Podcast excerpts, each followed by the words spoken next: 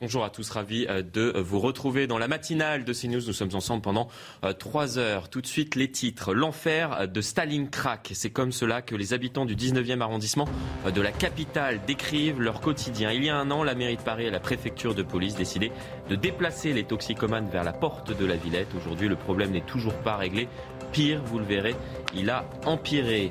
L'autoroute A9 a été partiellement euh, fermée à la circulation hier sur une dizaine de kilomètres, conséquence d'un incendie qui s'est déclenché dans le Gard. Six sapeurs-pompiers ont été blessés, dont l'un d'eux euh, gravement. Le point dans cette édition avec Eric Brocardi, il est euh, le porte-parole des sapeurs-pompiers de France. La France, justement, frappée par une nouvelle vague de chaleur. À partir d'aujourd'hui et pour au moins trois jours, les températures vont s'affoler sans que nous ne connaissions les pics atteints en juillet dernier. Un nouvel épisode de canicule qui inquiète les agriculteurs alors que le pays est déjà touché par une forte sécheresse. Éclairage dans un instant de Michel Chevalet qui vient de nous rejoindre.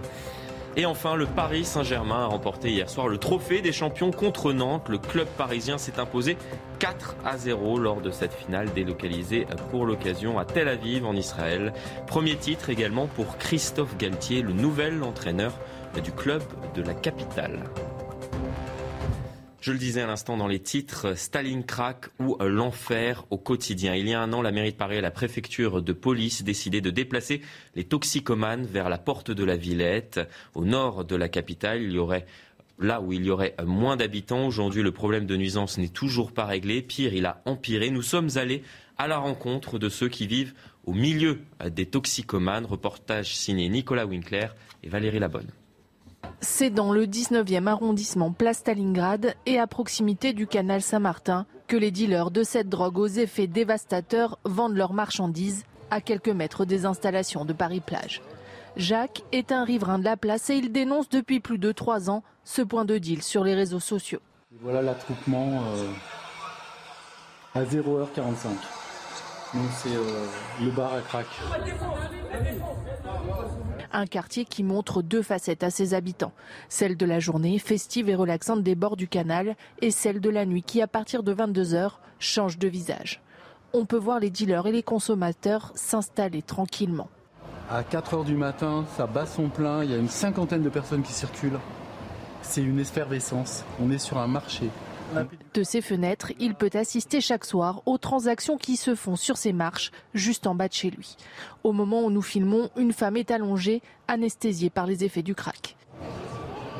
Comme ses voisins, Jacques doit subir jusque tard dans la nuit les nuisances récurrentes et les bagarres entre dealers.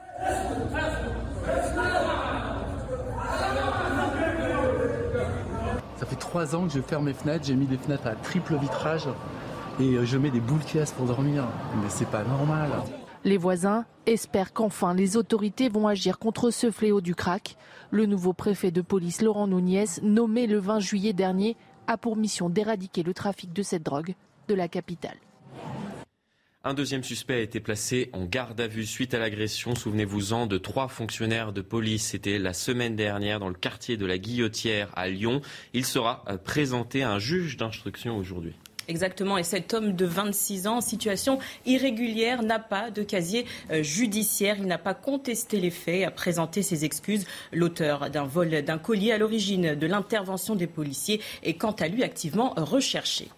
Et je vous le disais tout à l'heure dans les titres, l'autoroute A9 a été partiellement fermée à la circulation sur une dizaine de kilomètres et cela euh, pendant euh, plusieurs heures hier, conséquence d'un incendie. Vous allez voir dans un instant les images qui s'est déclenchées dans le Gard. Six sapeurs-pompiers ont été blessés lors de l'intervention. Vous voyez euh, ces images provenant d'automobilistes qui roulaient hier sur cette autoroute A9. L'un d'eux, je le disais, des sapeurs-pompiers a été gravement blessé aux mains et au visage. Il a été évacué au centre hospitalier de Montpellier les trois autres, plus légèrement blessés, ont été victimes d'un coup de chaud. Un retournement des flammes par le vent a en partie détruit leur véhicule. Éric Brocardet, vous êtes avec nous euh, sur ce plateau. Vous êtes porte-parole des sapeurs-pompiers euh, de France. Quelle est la situation euh, précisément ce matin, puisque plusieurs incendies se sont déclarés hier, dont ce dernier, donc dans le Gard?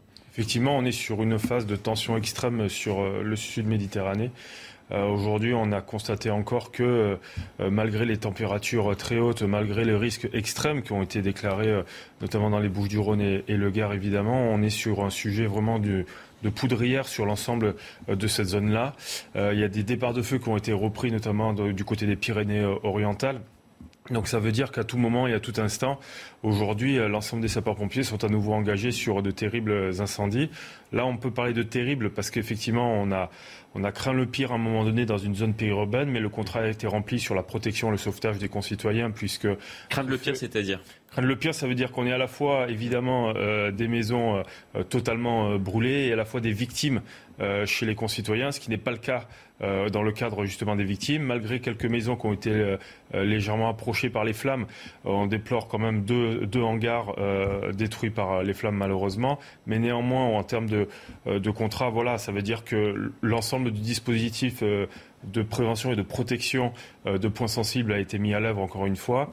Une fois de plus, la mise en tension opérationnelle avec pas loin de 170 largages par l'ensemble des moyens aériens qui étaient disponibles présents euh, sur, euh, sur le secteur ont permis vite euh, on va dire, de, pouvoir taper le feu très rapidement avec toujours cette même stratégie d'attaque massive sur feu naissant.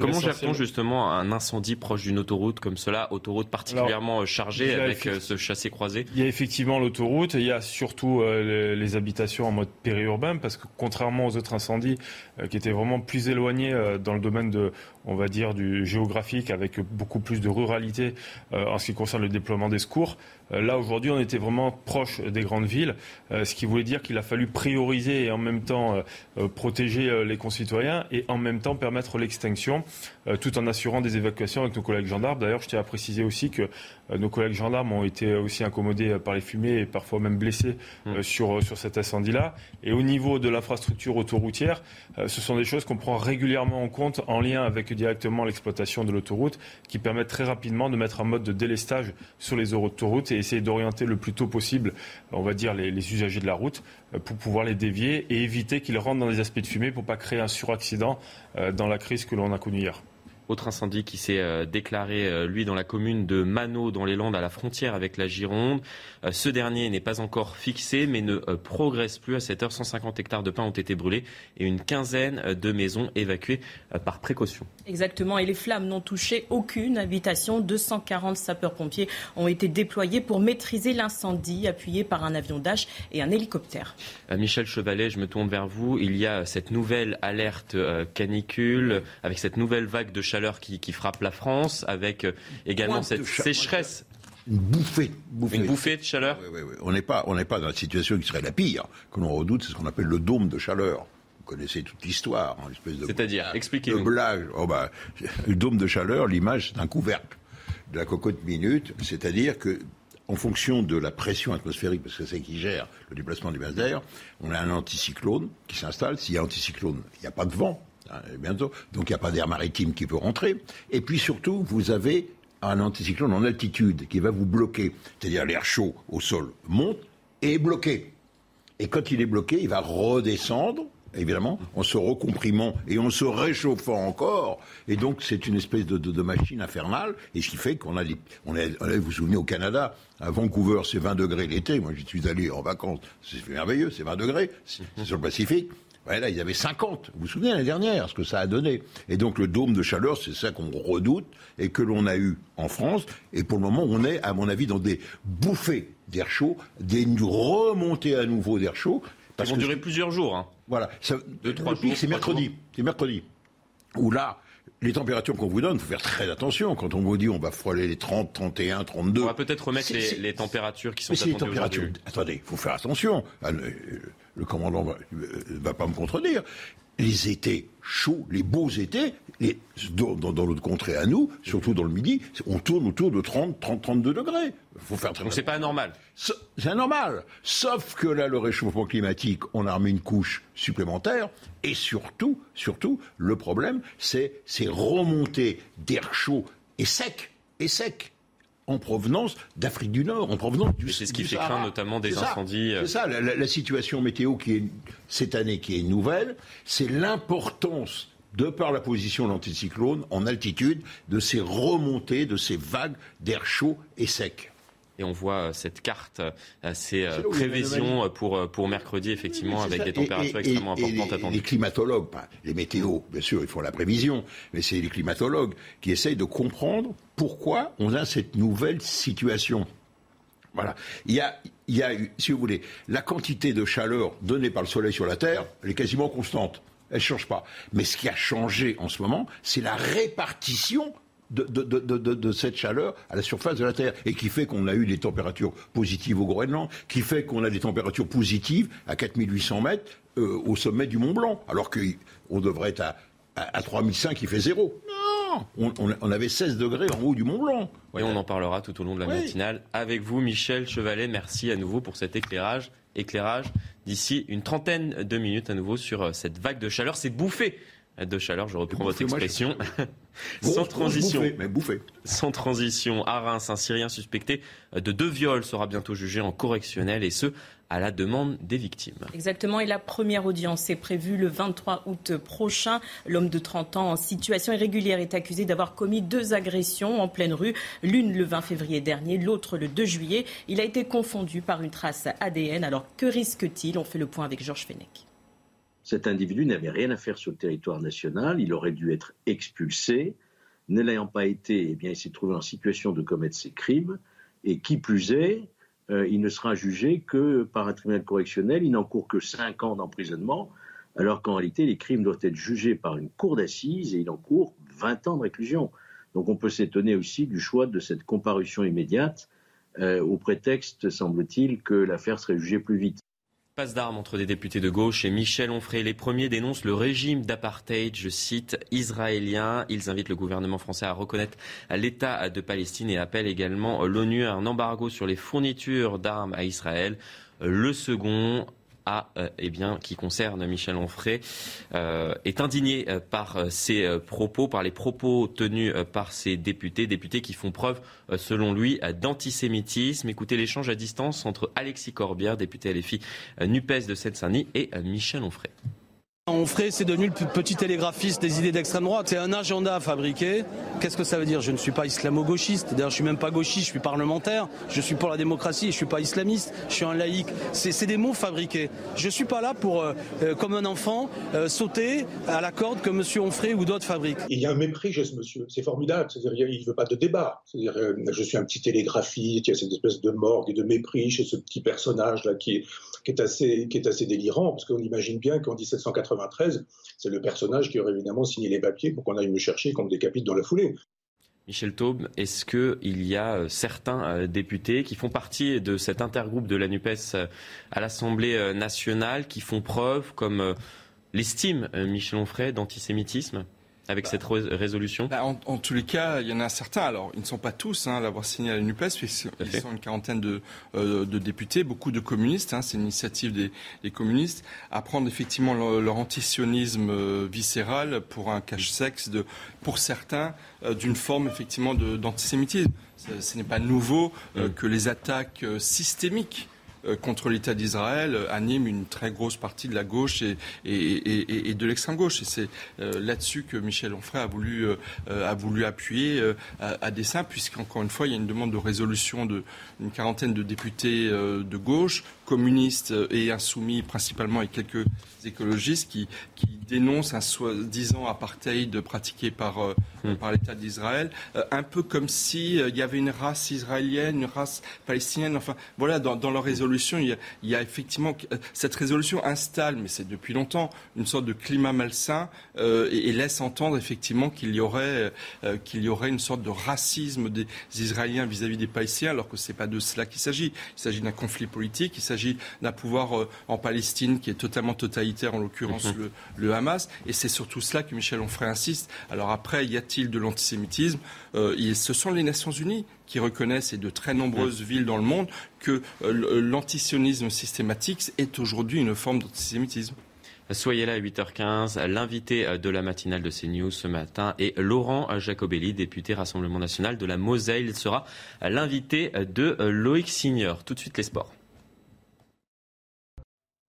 Sandra, le Paris Saint-Germain a remporté hier soir le trophée des champions. Le club parisien s'est imposé 4-0 contre le FC Nantes. Le match a été délocalisé à Tel Aviv, en Israël. À cette occasion, Lionel Messi a inscrit un beau but dès la 22e minute de jeu. Neymar a ensuite doublé la mise sur coup franc juste avant la mi-temps. Et c'est le premier titre avec le Paris Saint-Germain pour Christophe Galtier, le nouvel entraîneur arrivé il y a à peu près un mois. On va écouter le capitaine Marquinhos. On est bien, euh, mieux en mieux. Je pense qu'au début des, préparations, on a été encore un peu en adaptation. Euh, on a fait quelques petites erreurs qu'on a corrigées tout de suite à l'entraînement, soit avec les vidéos. Et de petit à petit, de plus en plus, on va se, euh, prendre encore les automatismes et de plus en plus, ça va aller mieux. Le coach, il a, réussi à sortir le mieux des, joueurs aujourd'hui. Et ça s'est vu sur la performance de tout le monde, de Ney, de Messi, de tout le monde qui était sur le terrain. L'Angleterre a remporté hier soir l'Euro féminin de football, un match que vous avez pu suivre en direct sur euh, Canal+. Les Anglaises ont battu les Allemandes 2-1 après prolongation dans un stade de Wembley à guichet fermé. Euh, le pays n'avait plus remporté de tournoi majeur depuis le Sacre des Hommes au Mondial 66. Résumé de cette soirée historique avec Jérémy Pavlovitch.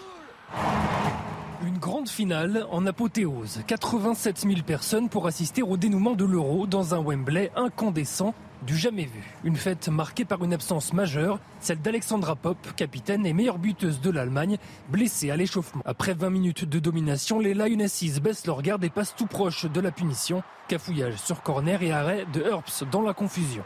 0-0 au terme de 45 minutes tendues.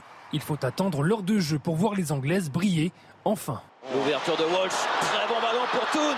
Toon, Toon en duel, et la Toon par-dessus. Oh, c'est un geste magnifique C'est un geste divin C'est un geste à la hauteur d'une finale tout juste entré en jeu, Toon libère tout un peuple. Le prince William est ravi. Wembley exulte avant de trembler comme la barre transversale de Herbst touchée par Magoul. Une alerte annonciatrice de la révolte allemande. Vasmut, le centre de Vasmut, Magoul. Oh Magoul L'Allemagne revient. Lina Magoul et les Allemandes jamais à terre. Insubmersible National Mannschaft qui arrache la prolongation. Simple contretemps pour des Anglaises souveraines en leur royaume. Oh ce ballon du pied but. But pour l'Angleterre. Chloé Kelly qui force le destin des Anglaises 2-1, au bout de la folie, l'Angleterre décroche le premier sacre européen de son histoire chez les femmes, 56 ans après le succès des hommes, déjà à Wembley et déjà contre l'Allemagne. Restez bien avec nous dans un instant. Nous reviendrons euh, sur ce mois d'août qui pourrait être l'un des plus secs jamais enregistrés en France où les départements, ou presque, sont placés actuellement en alerte sécheresse. On marque une très courte coupure pub et on en parle dans un instant. À tout de suite. De retour sur le plateau euh, de la matinale de CNews. Avant euh, d'aborder euh, cette préoccupation majeure pour les agriculteurs actuellement dans notre pays, cette sécheresse importante. Tous les départements ou presque ont été placés en alerte sécheresse. C'est le rappel des principales actualités avec vous, Sandra. Un policier percuté lors d'un refus d'obtempérer hier à Bourges dans le Cher. Il s'est vu prescrire une incapacité totale de travail de trois jours. Son collègue a fait usage de son arme et a tiré à quatre reprises. L'homme a pris la fuite avant de se rendre. Il sera jugé en comparution immédiate cet après-midi. Christophe Isard, le créateur de l'émission culte L'île aux enfants, est mort hier à l'âge de 85 ans. Il a développé et produit ce programme pour la jeunesse des années 70. Christophe Isard a écrit les premiers épisodes dans lesquels on suit Casimir, le gentil dinosaure orange. En Californie, les pompiers combattent depuis la semaine dernière un feu de forêt explosif. Il a provoqué l'évacuation de milliers de personnes dans le centre de cet État américain baptisé Oak Fire. Il a détruit une quarantaine de bâtiments et menacé des milliers d'habitations du comté de Mariposa. Je le disais à l'instant, ce mois d'août pourrait être l'un des plus secs jamais enregistrés sur notre territoire. Tous les départements ou presque ont été euh, placés en état d'alerte sécheresse. Conséquence, la majorité euh, d'entre eux sont soumis à des restrictions d'eau. Une mauvaise nouvelle pour les agriculteurs. Ils s'inquiètent euh, notamment pour leur récolte. Nous sommes allés en Seine-et-Marne chez un producteur de betteraves sucrières. Reportage signé Valérie Labonne et Sacha Robin. Chaque jour, Guillaume Lefort surveille avec inquiétude sur son portable l'état de ses plants de betteraves. Il a installé dans ses champs des capteurs qui lui permettent de connaître le niveau d'eau dans la terre et ces derniers jours, les relevés ne sont pas bons. Euh, aujourd'hui, euh, grâce au Conseil de la Chambre d'agriculture, on arrive à avoir euh, les données de la parcelle avec des sondes qui nous disent que la, parcelle est en stress et donc il faut irriguer pour pouvoir l'accompagner, sinon elle va peiner. Le manque de précipitations et la sécheresse l'obligent à utiliser l'eau avec beaucoup de précautions. Il ne peut pas arroser comme il le souhaiterait toutes ses parcelles. Sur celle-ci, seule une partie a pu être irriguée par une machine. Vu du ciel, on peut voir la différence entre la partie verte, celle qui a été arrosée, et celle orange brûlée par le soleil. Euh, et de l'autre côté, euh, on voit bien la terre parce que les betteraves, bah, elles ont chaud, elles n'ont pas trop de réserve en eau dans le sol, donc du coup elles tombent, les feuilles sont, voyez, sont toutes euh, fanées, toutes flétries. En pleine période de production, ce stress hydrique a un impact direct sur la croissance de la plante. C'est une betterave qui a été irriguée euh, avec, les avec, les feuilles bien vertes euh, et qui sont bien droites, et puis qui est beaucoup moins grosse. En fait, on voit bien la différence.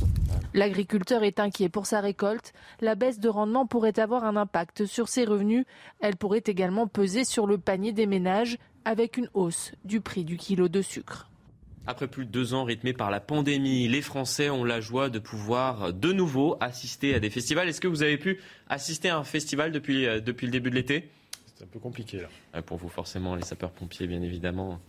Pas encore, malheureusement. Pareil, pas encore. Ah bah, pas, encore de vacances. Et vous, Sandra On attend les vacances. Bientôt, il n'y a que moi qui, qui, qui ai pu euh, participer à un festival. On vous en parle en tout cas euh, depuis le début de l'été. Et ce matin, on vous emmène à Ramatuel, dans le Var. Exactement, un festival qui euh, mêle théâtre et musique. De nombreuses stars sont à l'affiche de cette 38e édition jusqu'au 12 août prochain. Et Patrick Bruel euh, se produira sur une scène en plein air euh, ce soir. Reportage de Stéphanie Rouquier.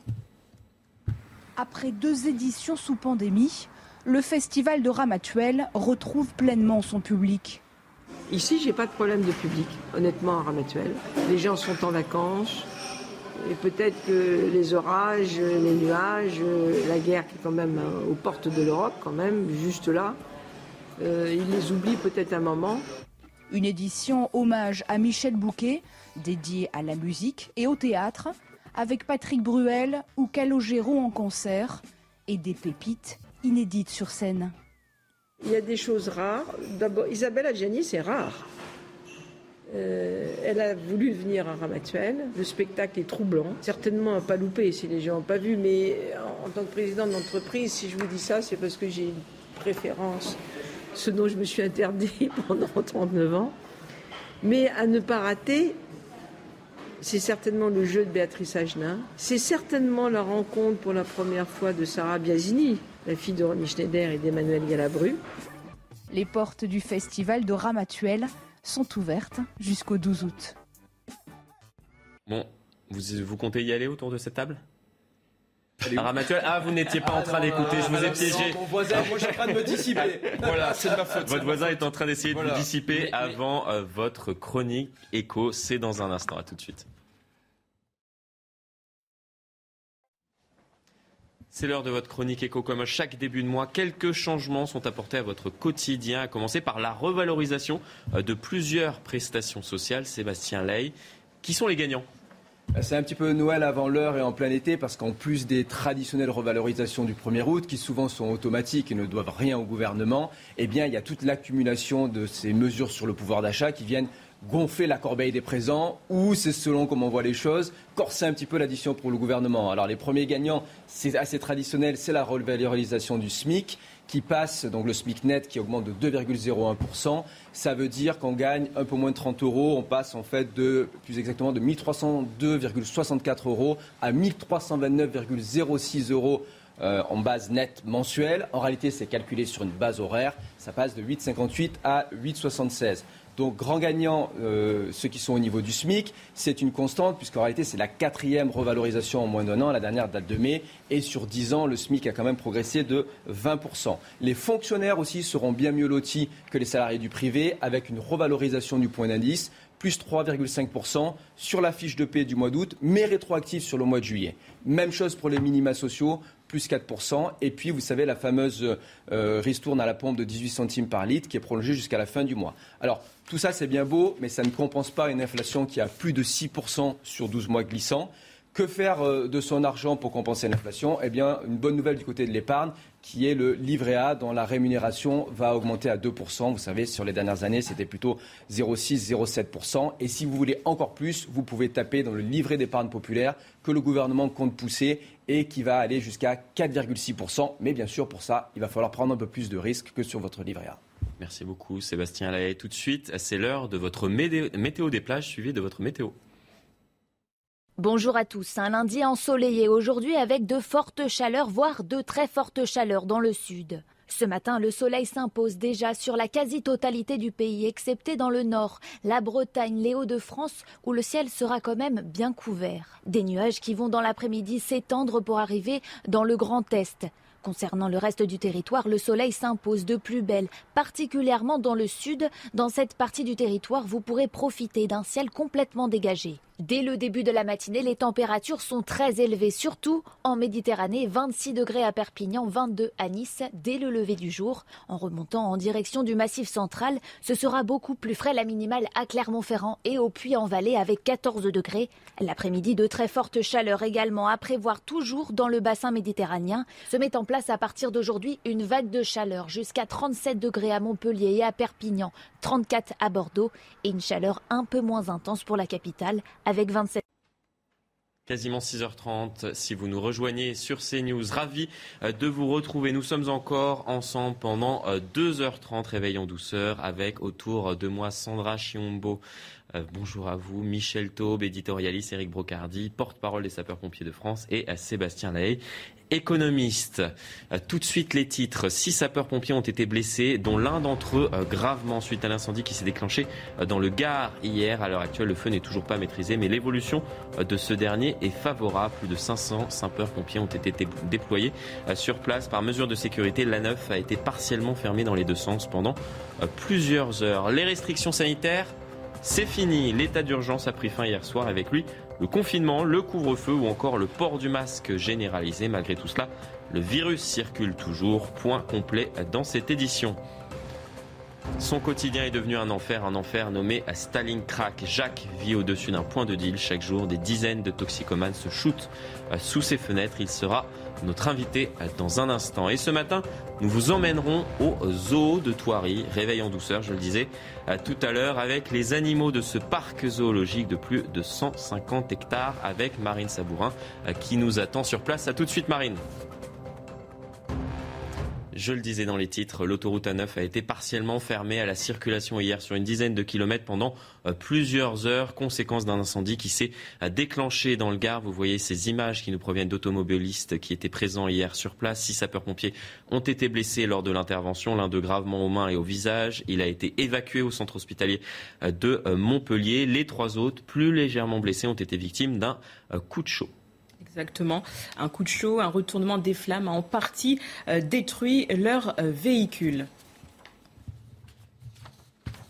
Des centaines d'hectares partis en fumée.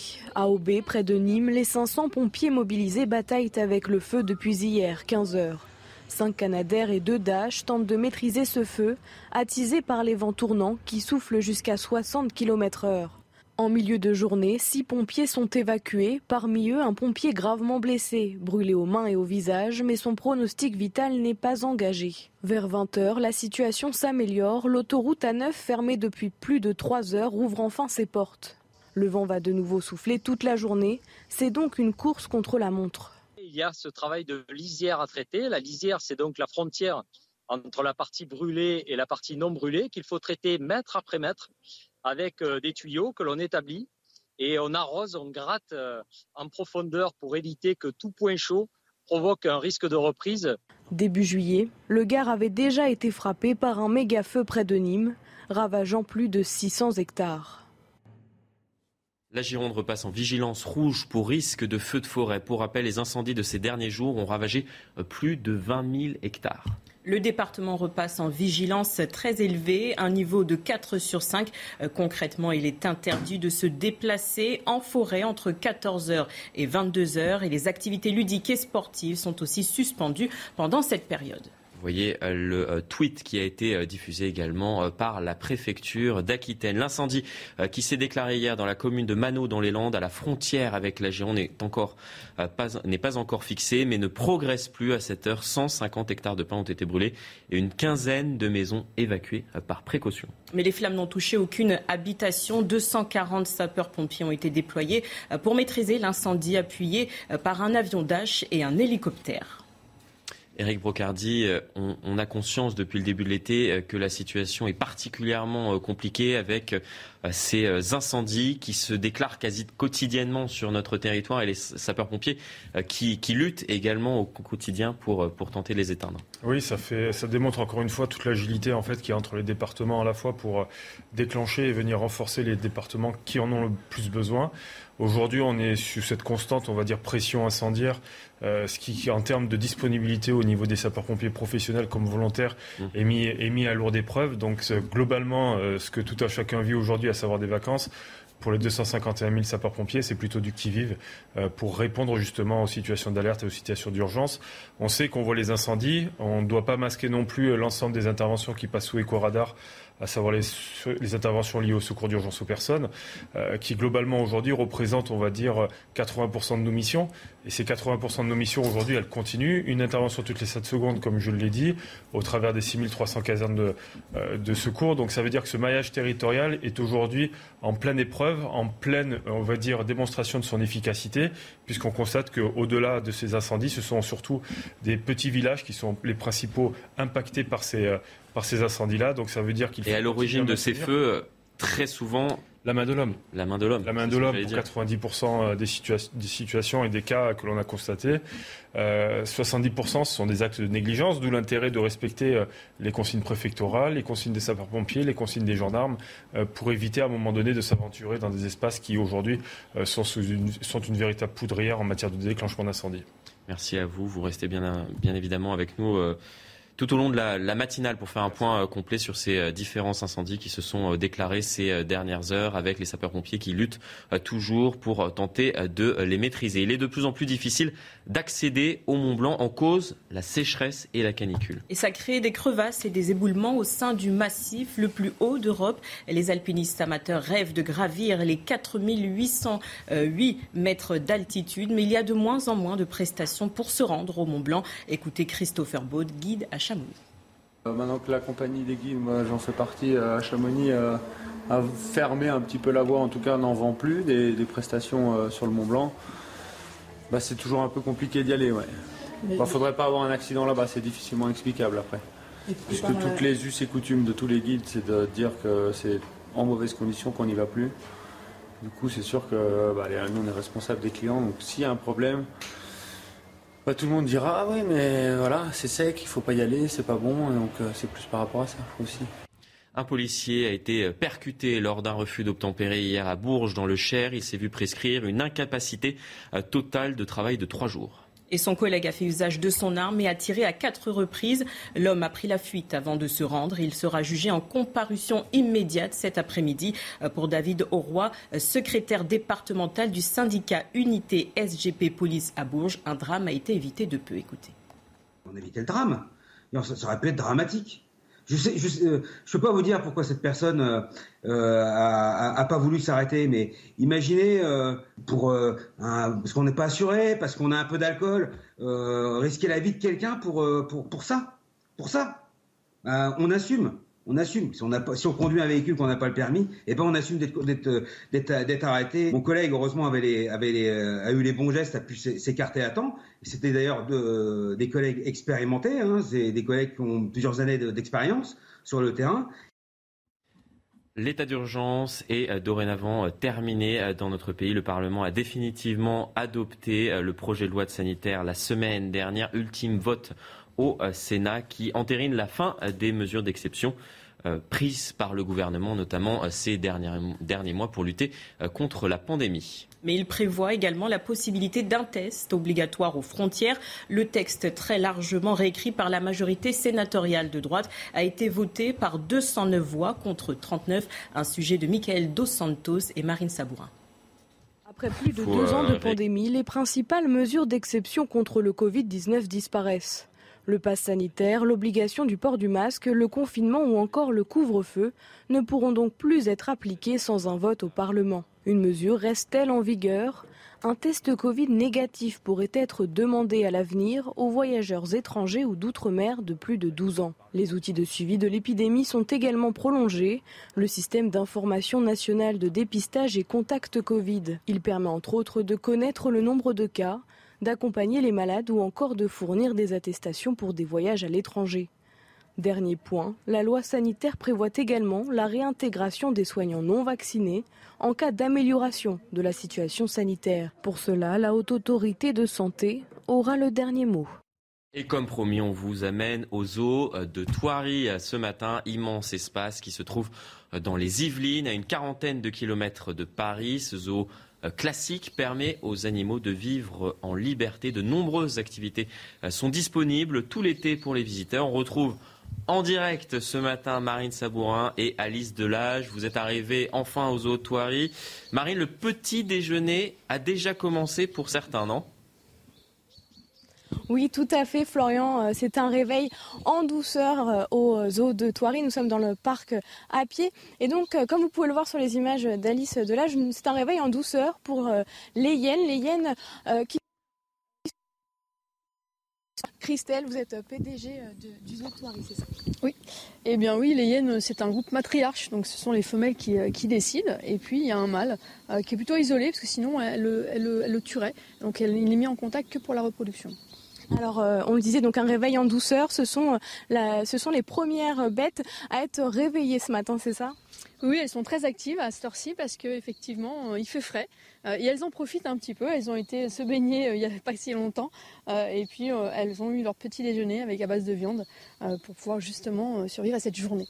Alors vous parliez de fraîcheur. Donc cette semaine, on attend des températures records, une nouvelle période de canicule. Comment ça se passe aux autoiries pour les animaux? Alors aux Hautes-Touaries, on a la chance d'avoir euh, des arbres qui ont plus de 400 ans, hein, donc euh, la fraîcheur est, là, euh, heureusement. Et puis il y a beaucoup de points d'eau, donc les animaux se rafraîchissent régulièrement au, cours de la journée. Alors l'animal, lui, hein, fera la sieste plutôt l'après-midi, plutôt que de travailler, donc il est plutôt, plutôt serein. Merci beaucoup Christelle. Alors Florian, on vous retrouve. Là, vous avez assisté au petit déjeuner des hyènes. Dans quelques minutes, nous serons au petit déjeuner des humains. Vous allez le voir avec une surprise en plus, vous verrez. Vous nous préparez des, surprises maintenant, euh, Marine. Est-ce qu'on peut revoir une dernière fois les, hyènes qui sont, euh, qui sont à vos côtés? Bien sûr. Alors, euh, on nous expliquait qu'il y avait sept hyènes femelles et un mâle, donc justement parce que c'était une, hiérarchie matriarcale. Un réveil donc en douceur comme promis sur CNews avec le réveil des hyènes du zoo de Thoiry. On vous rejoint euh, tout à l'heure pour découvrir euh, ensemble cette surprise avec les téléspectateurs. Restez bien euh, sur CNews. Tout de suite les sports. Et on commence par cette victoire en Formule 1 de Max Verstappen qui a remporté hier le Grand Prix de Hongrie. Vous avez pu vivre cette course passionnante comme toujours en direct sur Canal+. Et parti dixième sur la grille de départ, le leader du championnat a remonté un à un ses adversaires. Retour sur la course avec Bruno Scagliotti. Le départ ne faisait guère de doute. George Russell pouvait tenir tête à Carlos Sainz et Charles Leclerc. Hamilton en profite pour grappiller quelques places sous la pluie hongroise. Ce qui n'était pas prévu, c'est l'écart que Russell creuse sur les deux Ferrari et qu'il maintient malgré les arrêts au stand pour tous les teams. Mercedes semble enfin revivre. Russell résiste jusqu'au 30e tour et enfin Leclerc place son attaque. Mais Leclerc doit céder sa place à Sainz quand il s'arrête pour changer de pneus. Des pneus durs pour le monégasque, mauvais choix. Tellement mauvais choix que Russell lui aussi en profite, il prend sa vengeance et passe une Ferrari en perdition. Au 63e tour, c'est Hamilton qui passe Sainz, la débandade dans la Scuderia, la résurrection de Mercedes. Verstappen a su éviter les ennuis il s'impose devant Hamilton et Sainz et creuse l'écart au général. Ocon est 9e, Gasly 13e. En cyclisme, Anne, euh, van Vleuten a remporté le Tour de France féminin. La néerlandaise s'est imposée lors de la dernière étape sur la super planche des belles filles. Euh, le Tour de France féminin n'avait plus de euh, vainqueur depuis, enfin n'avait plus eu lieu depuis 33 ans. La dernière gagnante était la française Janie Longo en 1989. Et restez bien avec nous sur CNews dans un instant. Témoignage saisissant de Jacques, fondateur du collectif Action Stalingrad. Il vit au-dessus d'un point de deal à 200 mètres de la place Stalingrad depuis 1994 et cela fait plus de 5 ans maintenant que son quotidien est devenu un enfer. À tout de suite. De retour sur le plateau euh, de euh, CNews. Dans un instant, témoignage saisissant, je le disais, de Jacques, fondateur du collectif Action à Stalingrad. Vous vivez au-dessus euh, d'un point de deal depuis maintenant plusieurs années, 1994, à 200 mètres donc de la place Stalingrad. On parlera des différentes problématiques auxquelles vous êtes confrontés au quotidien. Mais avant cela, c'est le rappel des principales actualités de ce lundi. Agression de trois policiers dans le quartier de la Guillotière à Lyon. Un deuxième suspect a été euh, placé en garde à vue. Il sera présenté à un juge d'instruction aujourd'hui. Euh, cet homme de 26 ans en situation régulière n'a pas de casier judiciaire. Il n'a pas contesté les faits et a présenté ses excuses. L'autoroute A9 partiellement fermée à la circulation sur une dizaine de kilomètres et ce pendant plusieurs heures, conséquence d'un incendie qui s'est déclenché dans le Gard. Six sapeurs-pompiers ont été blessés lors de l'intervention, dont l'un d'eux gravement aux mains et au visage. Une partie des silos à grains du port de Beyrouth se sont effondrés. Hier, un incendie s'est déclaré dans la partie la plus endommagée il y a plus de deux semaines. En cause, la fermentation des stocks de céréales restantes associées à de fortes températures. Au même moment, le Liban s'apprête à commémorer le 4 août prochain le deuxième anniversaire de l'explosion dévastatrice dans ce port. Bonjour Jacques, vous êtes fondateur du collectif Action Stalingrad. Comme je le disais à l'instant, vous vivez au-dessus d'un point de deal à 200 mètres de la place Stalingrad. Cela fait plus de 5 ans maintenant que votre quotidien est quasiment devenu un enfer. Nous avons pu le voir dans le reportage que nous avons diffusé euh, tout à l'heure sur CNews, qu'il y a des personnes qui euh, se shootent à même euh, juste au-dessous de, vos fenêtres. Gérald Darmanin a demandé au nouveau préfet de police de, de Paris, Laurent Nunez, de régler cette situation il lui a donné un an. Est-ce que, est que vous y croyez qu'il peut y avoir des, changements dans, les prochains mois? On compte, on compte effectivement sur une intervention. On se dit c'est pas possible de laisser la situation perdurer. Euh, si je fais un rapide historique, euh, j'ai été à l'origine d'une manifestation en 1994 que vous trouvez dans les archives qui s'appelle Non aux dealers. Il y avait 2000 personnes en 1994 après 96. Pourquoi la situation était déjà en 1994 inquiétante? C'était le début. parce que c'était, oui, c'est ça. C'était une poignée de dealers qui étaient dispersés sur la place Stalingrad. C'était assez marginal. Euh, le quartier n'a fait que se métamorphoser jusqu'à devenir un quartier assez sympa euh, qu'on, apprécie tous. On est attaché à notre quartier, notamment sur l'impulsion de Marine Karmitz, qui a ouvert les MK2 euh, Quai et Quai de Loire, qui a amené la culture dans ce quartier et qui en a fait un quartier vivant. Simplement depuis effectivement cinq ans, comme vous le rappelez, c'est un enfer tout le monde veut partir. Mais pourquoi? Qu'est-ce qui s'est passé aux alentours de 2017 C'est la, colline du crack qui a été démantelée, qui a fait que les, dealers, les toxicos se sont réappropriés la place Stalingrad, parce qu'il faut quand même souligner que la place Stalingrad, si on avait voulu faire un endroit pour le deal à Paris, on aurait conçu un endroit comme ça. Il y a un promontoire pour que les dealers voient les forces de l'ordre, il y a des passages cachés pour que les gens fassent leur deal. Donc ils se sont appropriés cette place Stalingrad à partir du moment où la colline du crack a été démantelée. Et depuis, c'est l'impuissance totale. Tout le monde se renvoie la balle. Euh, la mairie du 19e nous a reçus, mais en fait, elle nous manipule et elle nous balade avec euh, des promesses, avec des, des, mots, mais il n'y a pas d'action. Euh, les forces de l'ordre sont à l'intérieur de la place Stalingrad, à l'intérieur des enceintes. Il y a 15 quarts de CRS. Et les dealers et les toxicos, ils sont à l'extérieur, à l'extérieur des enceintes. C'est quand vous, vous dites que les, acteurs, les élus locaux se renvoient la balle, c'est la mairie de Paris, la mairie du 19e vis-à-vis de l'État? Oui du ministère de l'Intérieur Exactement, personne n'est responsable. Je crois qu'il faudrait une, vraie volonté. D'abord, il faudrait une ambition pour ce quartier, qui est un beau quartier. Ce bassin de la Villette, c'est un des plus beaux plans d'eau de la, de, la, capitale. Les gens viennent, se distraient. Alors, c'est pas le paradis et l'enfer. Dans la journée, c'est un paradis. Moi, je suis toujours content euh, d'être là depuis 30 ans. J'apprécie ce quartier, je le défends. Euh, maintenant, la nuit, c'est un enfer. C'est un enfer, c'est-à-dire qu'on a cette présence. Et encore tout à l'heure, dans le, dans le reportage, on voyait quelqu'un qui était euh, en train de se shooter euh, sous vos fenêtres en pleine journée. Ce matin, avant de venir, j'ai filmé la vidéo. Il y a, c'est une effervescence. C'est un marché de la drogue à ciel ouvert qui commence à 1h du matin. Donc en fait, on, entend des cris, des hurlements. Euh, j'ai invité quelqu'un qui, dans mon appartement, qui, on a fait un échange d'appartement, il me dit c'est quoi ces hurlements de bêtes sauvages la nuit? Donc on est des milliers de personnes de riverains, on n'a plus droit au sommeil. c'est vrai, et, on est les grands oubliés. Donc merci Florian de nous inviter, merci de nous donner la parole, parce qu'on a l'impression que habitant riverain, c'est un gros mot à Paris. On n'est pas calculé, on n'est pas écouté. Euh, Vous avez fait des, démarches vis-à-vis euh, de, la mairie euh, Ah oui, on a, envoyé à la préfecture des, centaines de témoignages, de vidéos. Les gens sont au courant, les gens savent ce qui se passe. D'ailleurs, on dit plus Stalingrad, on dit Stalingrad. Et le maire de Paris, le maire du 19e a fait une analyse en 2018 qui est très pertinente, avec une ambition pour la place Stalingrad. Et en fait, c'est pas suivi des faits. En fait, il faut une volonté, il faut vouloir aussi déplaire à certains, prendre des décisions fermes et effectivement, le, le, le, crack a été déplacé au Jardin des Halles. Ça nous a soulagés parce qu'avant, dans la journée, le quartier était complètement investi par les toxicos toute la journée. Gérard Darmanin a dit qu'il faut soulager les gens de Stalingrad. Ils les ont déplacés au Jardin des Halles. Maintenant, ils sont porte de la Villette et c'est l'enfer, porte de la Villette. Et nous, c'est la nuit. On n'a on a plus droit au sommeil pendant la nuit. On est des milliers de Parisiens à ne pas pouvoir dormir. Euh, Florian, ça fait trois ans que je n'ai pas ouvert mes fenêtres la nuit je ne peux pas ouvrir mes fenêtres, j'ai des triples vitrages, je mets des boules caisses et on est encore impacté par ce, climat malsain, ces gens qui sont, euh, voilà, c'est quand même beaucoup de dealers, de, gens qui sont qui font une forte criminalité toute la nuit. à ce moment-là, que faire? Il y a eu l'ouverture, par exemple, de, salles de consommation dites à, moindre risque dans, la capitale. Ça n'a rien changé. Non, c'est pire. Il faut éviter, c'est ce que dit d'ailleurs certaines analyses de la mairie de Paris, il faut éviter qu'il y ait, euh, cohabitation entre cette population criminogène et la densité urbaine. Il faut mettre tous ces gens à l'écart même pour eux. il paraît que les expériences qui sont, quand ils ont, ils ont des chambres qu'on paye pour eux, mais ils reviennent pour, pour se socialiser ensemble. Il ne faut pas que la population parisienne soit au contact de ces gens, c'est trop dangereux. Il y, a, il, y a, il y a 20 ans, on leur disait casse-toi, ils partaient.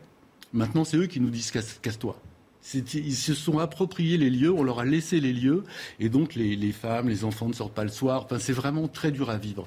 On espère, donc comme vous le disiez. Personne de, votre entourage, vos voisins, euh, les habitants du quartier ne, sortent le soir? Tout le monde veut partir. Ce matin, euh, il y avait encore des, gens qui étaient complètement défoncés euh, devant ma porte, dans, l'immeuble. Les gens, oui, un, un climat qui est très anxiogène. Donc on, fonde beaucoup d'espoir. Moi, j'appelle le, préfet à venir euh, sur place, à nous rencontrer, euh, à, saisir nos témoignages, parce qu'on a aussi une expérience un petit peu, je dirais, du terrain. C'est quand même pas ingérable. Il y a 300, 400, 500 personnes euh, qu'il faut, qu'il faut déplacer. Euh, les Jeux Olympiques vont arriver. Enfin, c'est, on, on, croit, oui, on y croit, bien sûr. On a, on a envie que ce, problème se règle. Il a été réglé entre 1994 et 2017. Et quand on a vu que les crackers revenaient, on n'y a pas cru. On s'est dit, c'est pas possible, c'est le passé qui revient.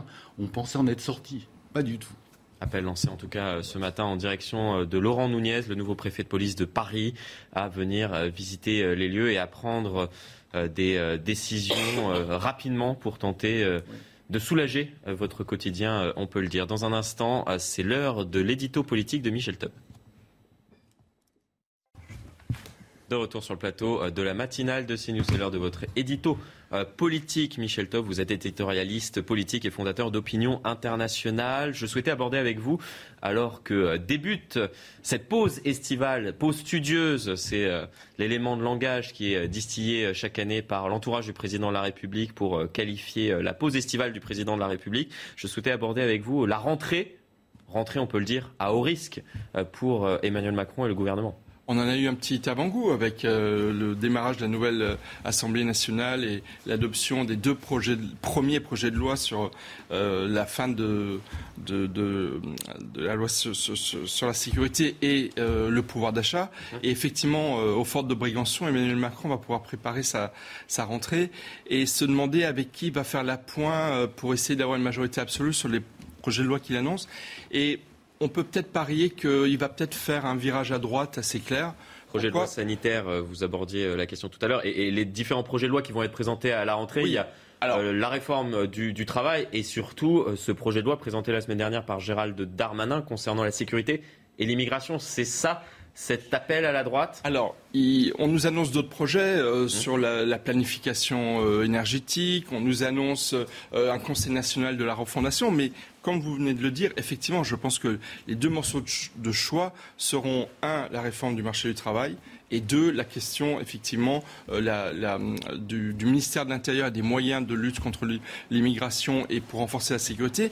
Et étonnamment, ces deux sujets sont des sujets qui devraient plutôt euh, satisfaire les LR, voire pourquoi pas le baiser de la mort, le soutien de certains députés du, Rassemblement national. Et oui, effectivement, je pense que le, le gouvernement va certainement, après avoir satisfait certaines velléités sur le pouvoir d'achat d'ordre social, aller plus sur, la droite. je pense aussi que pour Emmanuel Macron, en même temps va, au fil du temps, avoir du mal à, se maintenir parce que tout simplement, euh, avec le, les votes qui ont été en faveur du Rassemblement national, 89 députés qui n'étaient pas annoncés, euh, c'est vers là qu'il va, qu'il va diriger ses, choix politiques majeurs. Barre à droite donc pour Emmanuel Macron pour ce euh, second quinquennat du chef de l'État. On marque une très courte coupure pub. Dans un instant, la météo et une nouvelle édition de la matinale.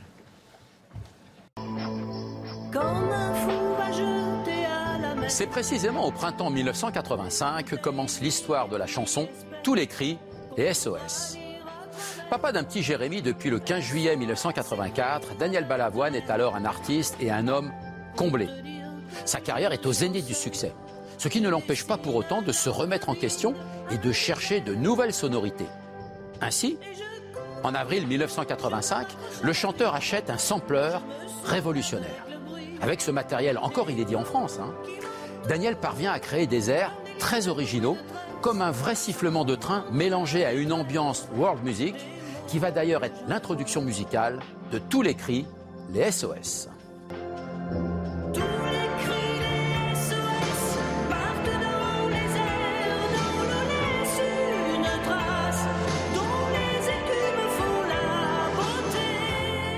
Pour Balavoine, pas question de faire un titre triste. Il souhaite que ces nouvelles chansons soient pleines d'espoir et d'amour. Ainsi, même si les paroles de tous les cris les SOS peuvent a priori paraître pessimistes, elles sont en réalité très positives et portent en elles un véritable message d'espoir. Cette chanson est enregistrée au mois de juillet 1985 en Écosse. Sortie en phase B du 45 tours L'Aziza, la chanson obtient bien sûr un immense succès. Le 45 tours entre au top 50 le 24 novembre 1985 et occupe la première place entre le 1er février et le 22 mars 1986. Après bien sûr le tragique accident d'hélicoptère survenu le 14 janvier de la même année. En totalité, le 45 tours se vend à plus d'un million d'exemplaires, ce qui est un record absolu.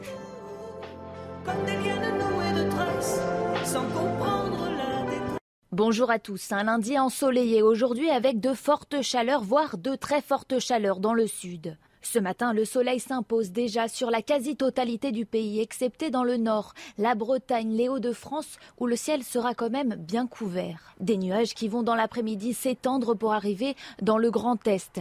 Concernant le reste du territoire, le soleil s'impose de plus belle, particulièrement dans le sud. Dans cette partie du territoire, vous pourrez profiter d'un ciel complètement dégagé. Dès le début de la matinée, les températures sont très élevées, surtout en Méditerranée. 26 degrés à Perpignan, 24 à Marseille dès le lever du jour. En remontant en direction du Massif central, ce sera beaucoup plus frais la minimale à Clermont-Ferrand et au Puy-en-Vallée avec 14 degrés. L'après-midi, de très fortes chaleurs également à prévoir toujours dans le bassin méditerranéen. Se met en place à partir d'aujourd'hui une vague de chaleur jusqu'à 37 degrés à Montpellier et à Perpignan, 34 à Bordeaux et une chaleur un peu moins intense pour la capitale avec 27 degrés. Bonjour à toutes et tous. Si vous nous rejoignez dans la matinale de euh, CNews, nous sommes ensemble encore pendant euh, deux heures. À la une de l'actualité, l'enfer de Stalingrad. C'est comme cela que les habitants du 19e arrondissement de la capitale décrivent leur quotidien il y a un an. La mairie de Paris et la préfecture de police décidaient de déplacer les toxicomanes vers la porte de la Villette, euh, dans le nord de la capitale. Aujourd'hui, le problème n'est toujours pas réglé. Pire, il a empiré, vous le verrez au tout début de cette édition. L'autoroute A9 a été partiellement fermée à la circulation hier sur une dizaine de kilomètres, conséquence d'un incendie qui s'est déclenché euh, dans le Gard et qui a ravagé euh, plus euh, de 350 hectares de forêt. Six sapeurs-pompiers ont été blessés dont l'un d'eux gravement. Le point dans cette édition avec Éric Brocardi, porte-parole des sapeurs-pompiers de France. Et enfin, le Paris Saint-Germain s'est imposé hier soir et a remporté le trophée des champions contre Nantes. Le club parisien s'est imposé 4-0 lors de cette finale délocalisée à Tel Aviv en Israël. Premier titre pour Christophe Galtier, le nouvel entraîneur du club de la capitale. Je vous le disais en titre, Staline craque ou l'enfer au quotidien. Il y a un an, la mairie de Paris et la préfecture de police décidaient de déplacer les toxicomanes vers la porte de la Villette où il y aurait moins d'habitants. Aujourd'hui, le problème de nuisance n'est toujours pas réglé, même il a empiré. Nous sommes allés à la rencontre de ceux qui vivent au milieu des toxicomanes. Reportage signé Nicolas Winkler et Valérie Labonne. C'est dans le 19e arrondissement Place Stalingrad et à proximité du canal Saint-Martin que les dealers de cette drogue aux effets dévastateurs vendent leurs marchandises à quelques mètres des installations de Paris-Plage. Jacques est un riverain de la place et il dénonce depuis plus de trois ans ce point de deal sur les réseaux sociaux. Voilà l'attroupement euh, à 0h45. Donc c'est euh, le bar à crack. Un quartier qui montre deux facettes à ses habitants. Celle de la journée, festive et relaxante des bords du canal, et celle de la nuit qui, à partir de 22h, change de visage. On peut voir les dealers et les consommateurs s'installer tranquillement. À 4h du matin, ça bat son plein, il y a une cinquantaine de personnes qui circulent. C'est une effervescence, on est sur un marché. De ses fenêtres, il peut assister chaque soir aux transactions qui se font sur ses marches, juste en bas de chez lui. Au moment où nous filmons, une femme est allongée, anesthésiée par les effets du crack. Comme ses voisins, Jacques doit subir jusque tard dans la nuit les nuisances récurrentes et les bagarres entre dealers.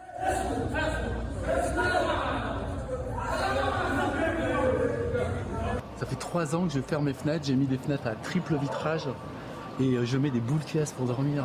Mais c'est pas normal. Les voisins espèrent qu'enfin les autorités vont agir contre ce fléau du crack. Le nouveau préfet de police Laurent Nouniez, nommé le 20 juillet dernier, a pour mission d'éradiquer le trafic de cette drogue de la capitale.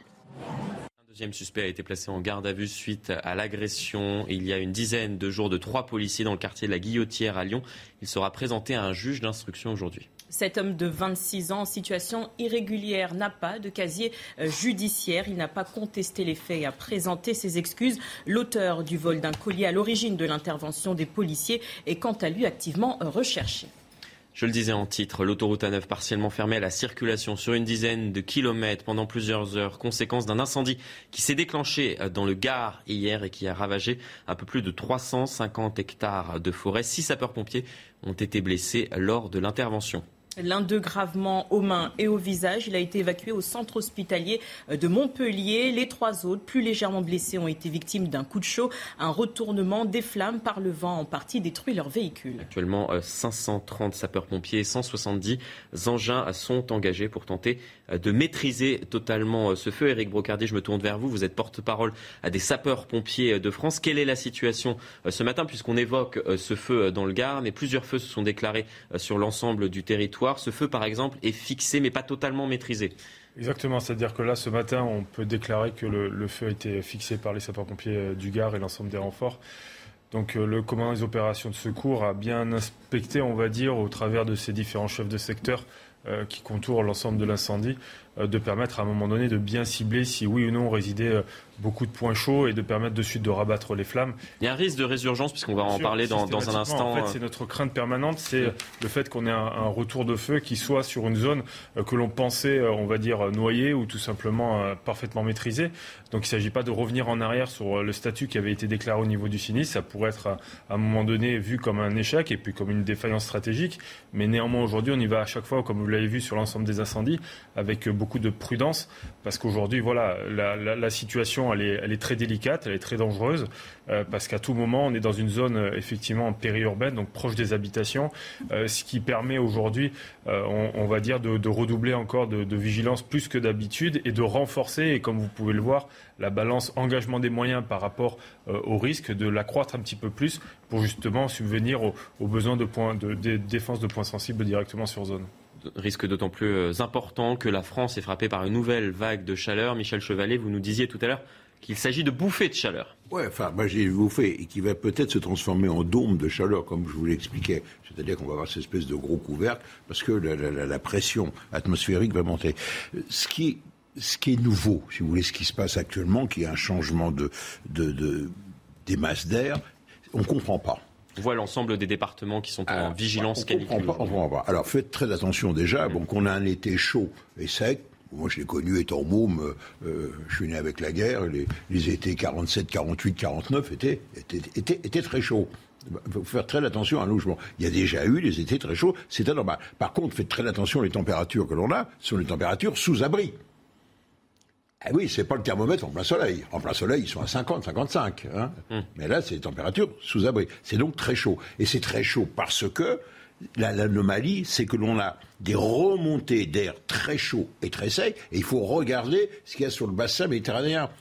On parle de la France, moi je consultais tout à l'heure les cartes météo, vous avez des 45 au Maroc, actuellement, où il y a beaucoup d'incendies de forêt. Vous avez des 45 dans la région de Séville, en Espagne. Oui, c'est dans le sud du pays. Et bien sûr, faisons très très très attention. Hein. Il y a la France, mais ça, ça concerne l'Europe. Donc pour en revenir où serait l'anomalie dans le fonctionnement de, la planète Terre? La quantité d'énergie que reçoit la Terre, c'est ce qui la donne, elle est quasiment constante. Mais c'est cette répartition qui est nouvelle. C'est surtout l'augmentation de température dans les zones arctiques. C'est-à-dire que l'on est après l'Islande, si vous voulez. Mhm. Là, on a beaucoup plus chaud que d'habitude. Si on a plus chaud que d'habitude, qu'est-ce qui sépare les zones chaudes des zones froides? C'est ce qu'on appelle les courants de jet ces fameux courants qui tournent dans le sens de rotation de la Terre et qui vont, qui circulent entre 8 et 12 km d'altitude. Vous savez, quand vous êtes en avion, des fois vous gagnez une heure parce qu'il prend le jet derrière et ça le pousse. Mais des fois, ça le freine et, le, trajet. Ce sont les courants chauds voilà, ça a été découvert pendant la guerre parce que les forteresses volantes volaient à, haute altitude. Hein. Avant, on ne savait pas ce que ça existait. Donc ce courant de jet qui sépare le chaud du froid se ralentit parce que l'écart de température, parce que comme le nord se réchauffe, mhm avec le sud, les terres de température plus faibles. Donc ce courant de jet, il se ralentit. S'il se ralentit, il oscille beaucoup plus.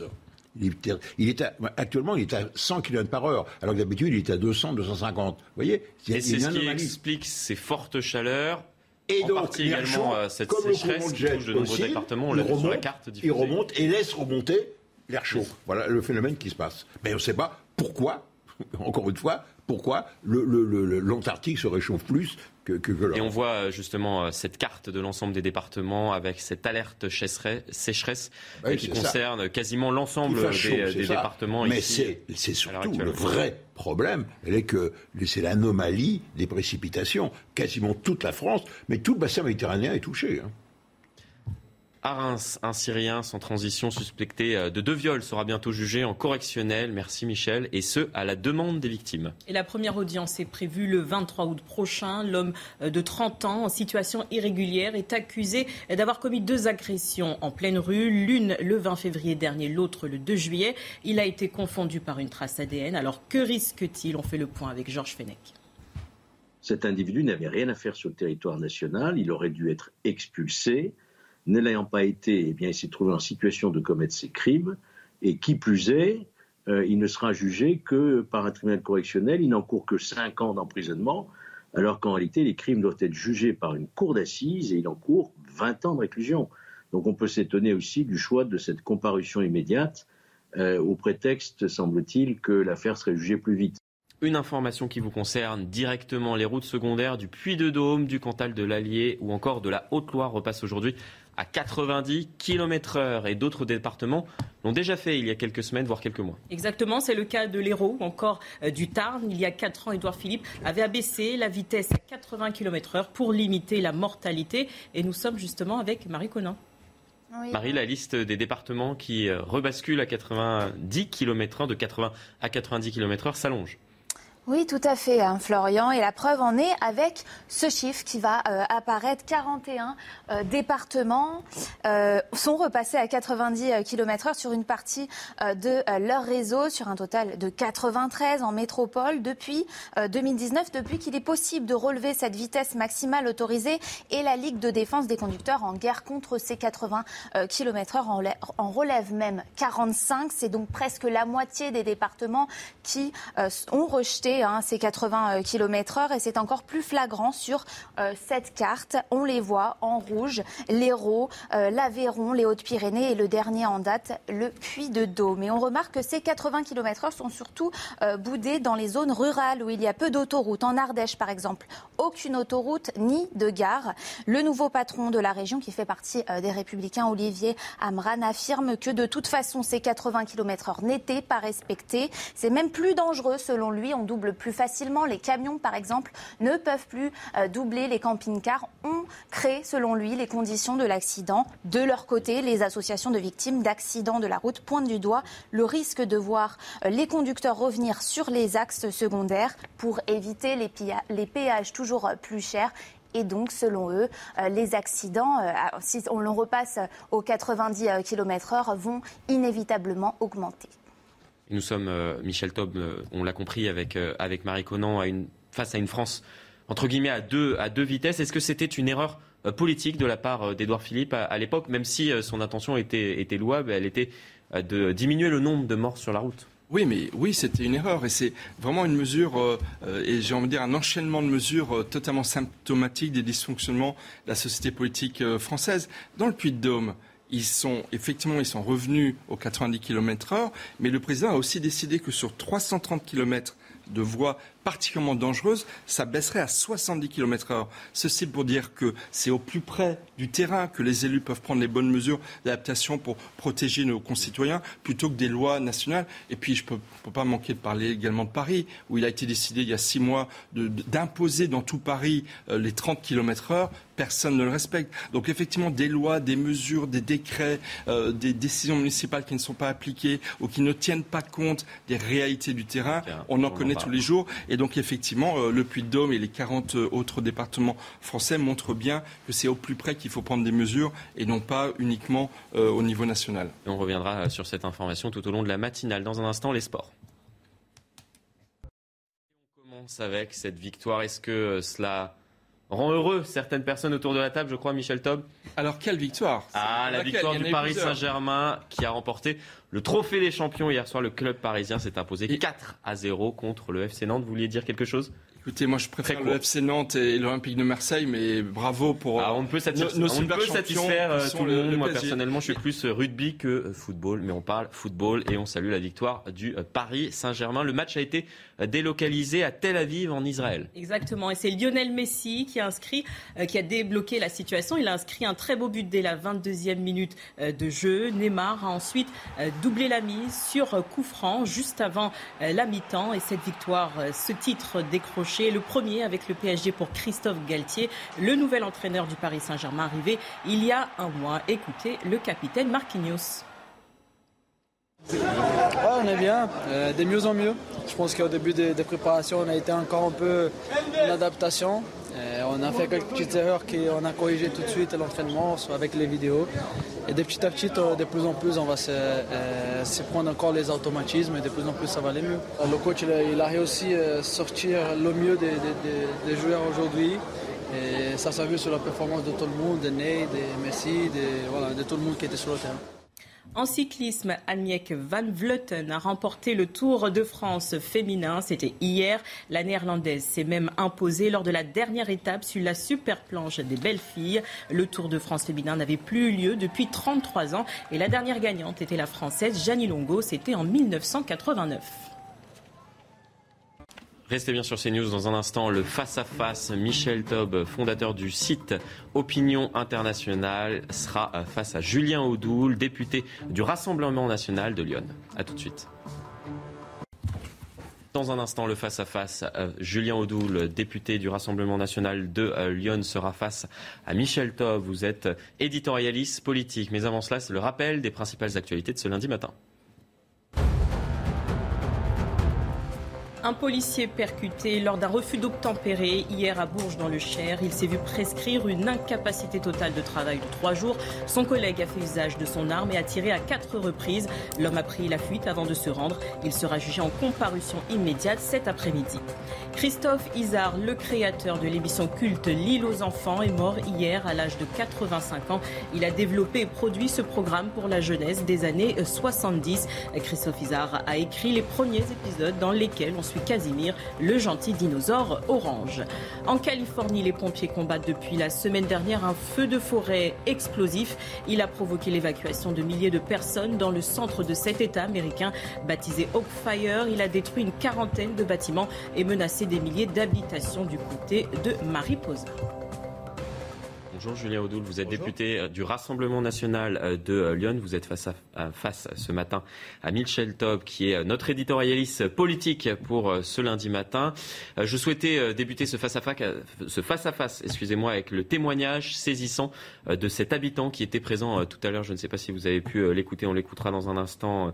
Habitant de la place de Stalingrad depuis 1994. Il vit à 200 mètres environ de cette place. Il nous a expliqué que jusqu'à 2017, la situation euh, s'était améliorée autour de, cette place Stalingrad dans le nord de la capitale avant de subir la dégradation euh, que l'on connaît aujourd'hui. On va l'écouter, on en discute dans un instant.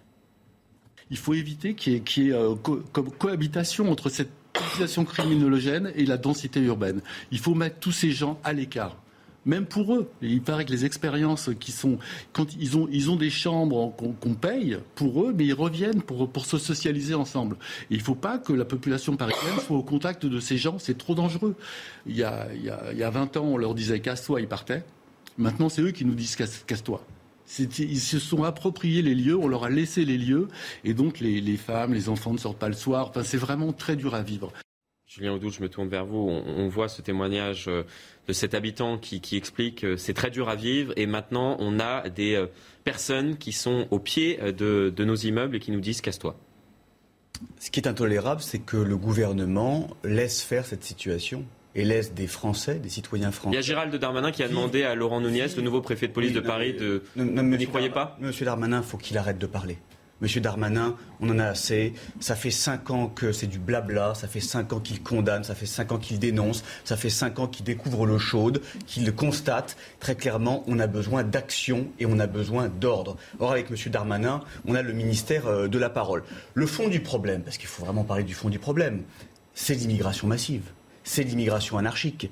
La réalité, c'est que l'immense majorité de ces toxicomanes, de ces dealers, sont euh, soit euh, des euh, immigrés clandestins, soit des immigrés en situation, entre guillemets, régulière. Donc très clairement, si on ne règle pas le sujet de l'immigration, c'est-à-dire si on n'expulse pas tous les clandestins qui doivent être expulsés et si on n'enferme pas tous ceux qui sont délinquants, ça ne résoudra rien. Aujourd'hui, euh, les Français qui vivent dans cette situation, et j'ai partout en France, qui aujourd'hui sont en insécurité, vivent dans des quartiers à forte proportion d'immigration. C'est une réalité. Donc on a un gouvernement qui veut régler le problème de l'immigration en vidant l'océan avec une cuillère percée. Il faut s'y attaquer franchement.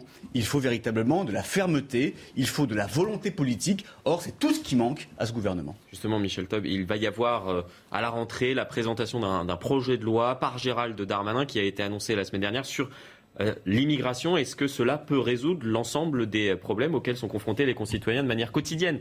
On l'a vu encore avec ce témoignage. Je crois qu'on ne compte plus le nombre de lois qui ont été adoptées euh, sur, sur l'immigration. Et c'est vrai que les contours n'ont vraiment pas du tout été. La dernière date du quinquennat précédent euh, à l'époque avec Gérard Collomb. Donc effectivement, on a un problème à, à gérer les questions migratoires. Après, si je peux me pour poser une question à Julien Audoul. Euh, qu'est-ce que vous faites lorsque ce sont des Français? Parce que évidemment, il y a des émigrés, il y a des migrants. Euh, d'ailleurs, euh, on a parlé de Stalingrad, mais juste à côté, il y a la Villette, où là, vous avez des camps de migrants, clairement, et que nous avait suivi, notamment M. Morandini, à plusieurs reprises, attirant d'ailleurs à cette époque l'attention des politiques. C'est un peu comme la guillotière à Lyon, c'est-à-dire que lorsqu'il y a des malheureux, malheureusement, il faut qu'on en parle sur ces plateaux télé pour qu'il y ait une volonté politique après pour tenter de résoudre les problèmes. Mais, mais lorsque ce sont des Français, vous en faites quoi alors? De ceux qui se droguent euh, au pied des immeubles. Il n'y a pas que des étrangers. Qu'est-ce que vous en faites au, Rassemblement national Il y a une écrasante majorité. Donc si on règle le problème de l'immigration, on règle le problème, à mon avis, euh, de la drogue dans le quartier de Stalingrad. Ce sont des Français, il faut les soigner. Ce sont des malades, ce sont des euh, toxicomanes, il faut les soigner. Ce sont des délinquants, il faut les enfermer. Ce sont des clandestins, il faut les expulser. En fait, c'est très clair. On règle le problème de cette manière-là parce que nous assistons à une véritable dépossession de notre pays. Les habitants de ce quartier, en fait, euh, ne sont plus chez eux. Et d'ailleurs, euh, ce riverain le dit, il n'est plus chez lui, il subit cette insécurité quotidienne, euh, avec des nuisances terribles, avec de la violence, avec un climat qui est insoutenable. Et l'État, finalement, laisse cette situation en disant, bah, finalement, ce sont les toxicomanes, ce sont les clandestins qui sont dans leur quartier, dans leur zone de deal. Mais très clairement, c'est n'est pas possible, ce n'est pas entendable pour, pour ces L'ordre républicain doit s'appliquer et la France doit revenir dans ces quartiers. Je souhaitais vous interroger sur un, autre sujet. Suite à un refus, à un contrôle routier, le conducteur d'un véhicule qui roulait à vitesse soutenue a refusé euh, de s'arrêter. Il s'agit d'un refus d'obtempérer, a renversé un policier. Son collègue a tiré à quatre reprises. Cela euh, s'est déroulé euh, ce week-end. L'homme a pris la fuite avant d'être retrouvé par les forces de l'ordre. Il sera présenté, on en parlait tout à l'heure dans ce journal, à un procureur aujourd'hui dans notre pays. Il y a un refus d'obtempérer toutes les 30 minutes. Comment régler ce, fléau? On peut parler de fléau, Julien Odo Déjà, on ne le règle pas avec des moulinets et avec des déplacements ministériels. Euh, c'est-à-dire on ne le règle pas avec M. Darmanin. Euh, on ne le règle pas non plus avec des effectifs de police supplémentaires ce n'est pas le fond du problème. Alors effectivement, il peut y avoir ici et là euh, des effectifs. On a durci les peines. À, hein. Oui, mais très, clairement, on euh, règle ce problème avec une volonté politique, avec la fin du laxisme judiciaire et avec euh, très clairement la peur qui doit être distillée aux délinquants, aux voyous qui ont envie de s'en prendre à nos policiers, à les mettre. il y a un sentiment d'impunité en même temps. Lorsque vous parlez de, de, laxisme judiciaire, on voit qu'il sera présenté, il a été interpellé euh, ce week-end et il sera présenté aujourd'hui à un juge d'instruction. Combien aujourd'hui dans notre pays, combien de délinquants, combien de voyous qui refusent de se soumettre à un contrôle de police et souvent qui mettent en danger la vie de nos policiers font une peine de prison Combien? J'aimerais bien le savoir. À mon avis, c'est dérisoire. Parce qu'aujourd'hui, quand on s'en prend à un policier, quand on s'en prend à un pompier notamment, on ne va jamais en prison. Donc cette, cette impunité, elle est nourrie par le laxisme judiciaire et il faut véritablement qu'il y ait un changement de braquet à ce niveau-là comme dans tant d'autres. Euh, depuis ce matin, on en parlait euh, tout à l'heure avec euh, Marie Conan. Les habitants du Puy-de-Dôme renouent avec les 80 km, les 90 km/h sur les routes nationales. La liste des, départements comme cela à revenir sur ces décisions prises il y a 4 ans par, Édouard Philippe s'allonge. Est-ce que nous sommes face à une France à, deux vitesses? Est-ce que c'était une, bonne solution selon vous Solution qui visait à, réduire la, mortalité sur les routes?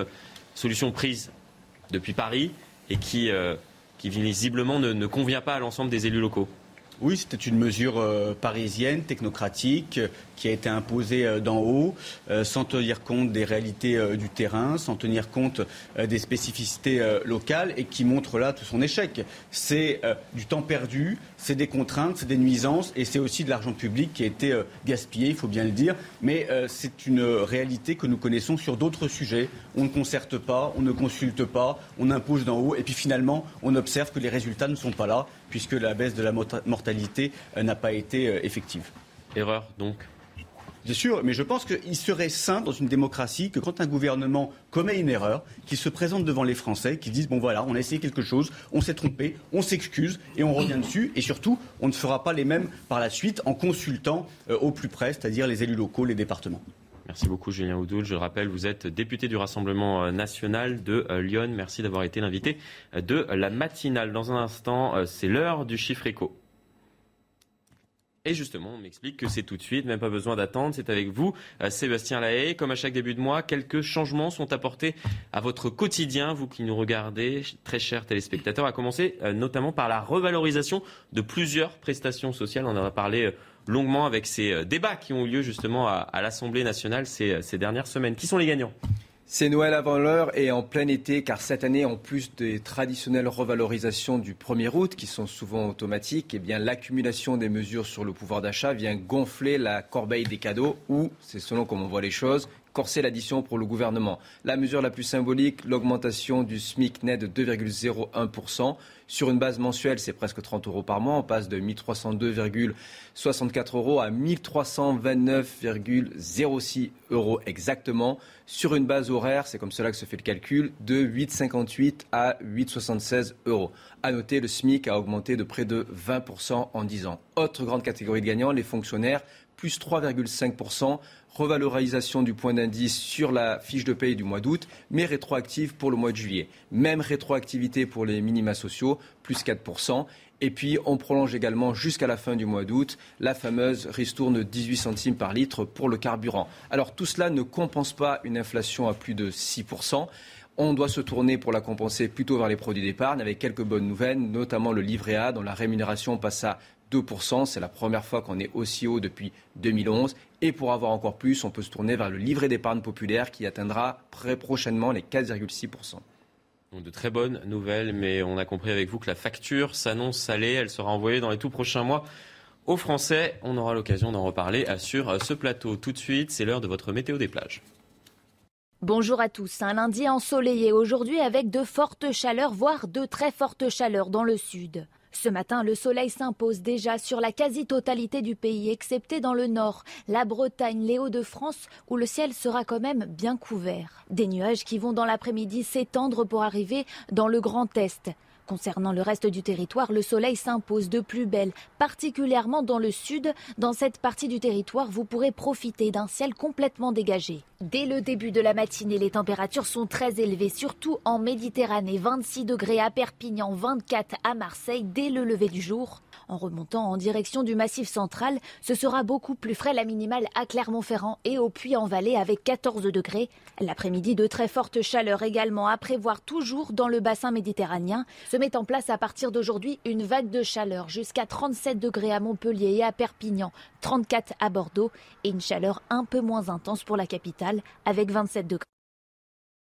Très bon réveil à vous. Si vous nous rejoignez sur CNews, nous sommes encore ensemble pendant 1h30. Il est à 7h30. Six sapeurs-pompiers ont été blessés, dont l'un d'eux gravement suite à l'incendie qui s'est déclenché dans le Gard et qui a ravagé plus de 370 hectares de forêt. À l'heure actuelle, le feu n'est toujours pas maîtrisé, mais l'évolution de ce dernier est favorable. Plus de 500 sapeurs-pompiers ont été déployés sur place. On y revient dans un instant avec Eric Brocardi. Il est le porte-parole des sapeurs-pompiers de France. À tout de suite.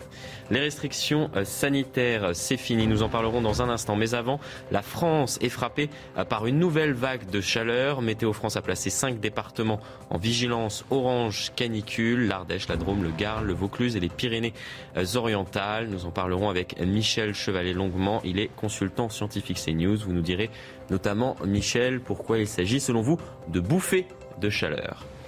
Et je vous le disais à l'instant, les restrictions sanitaires, c'est fini. L'état d'urgence a pris fin hier soir avec lui le confinement, le couvre-feu ou encore le port du masque généralisé. Mais malgré tout cela, le virus circule toujours. Point dans cette édition. Je le disais tout à l'heure, l'autoroute A9 a été partiellement fermée à la circulation hier sur une dizaine de kilomètres pendant plusieurs heures, conséquence d'un incendie qui s'est déclenché dans le Gard. Six sapeurs-pompiers ont été blessés lors de l'intervention. Et l'un d'eux gravement aux mains et au visage. Il a été évacué au centre hospitalier de Montpellier. Les trois autres plus légèrement blessés ont été victimes d'un coup de chaud. Un retournement des flammes par le vent en partie détruit leur véhicule. Marine Sabourin.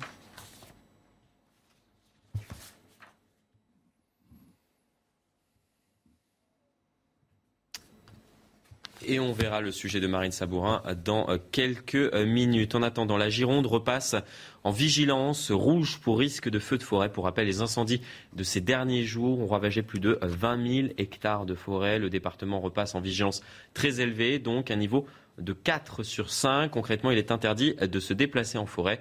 Entre 14h et 22h, les activités ludiques et sportives sont aussi euh, suspendues euh, pendant euh, cette période. Et vous avez pu le constater sur votre écran, la France fait face à plusieurs incendies. Ils ont eu lieu dans de nombreuses localisations dans le sud du pays et la carte qui était affichée à l'instant concernait les vigilances orange canicule. Cinq départements ont été placés en vigilance orange canicule, l'Ardèche, la Drôme, le Gard, le Vaucluse et les Pyrénées-Orientales. Là, vous voyez sur cette carte les nombreux incendies qui ont été euh, déclarés ces derniers jours.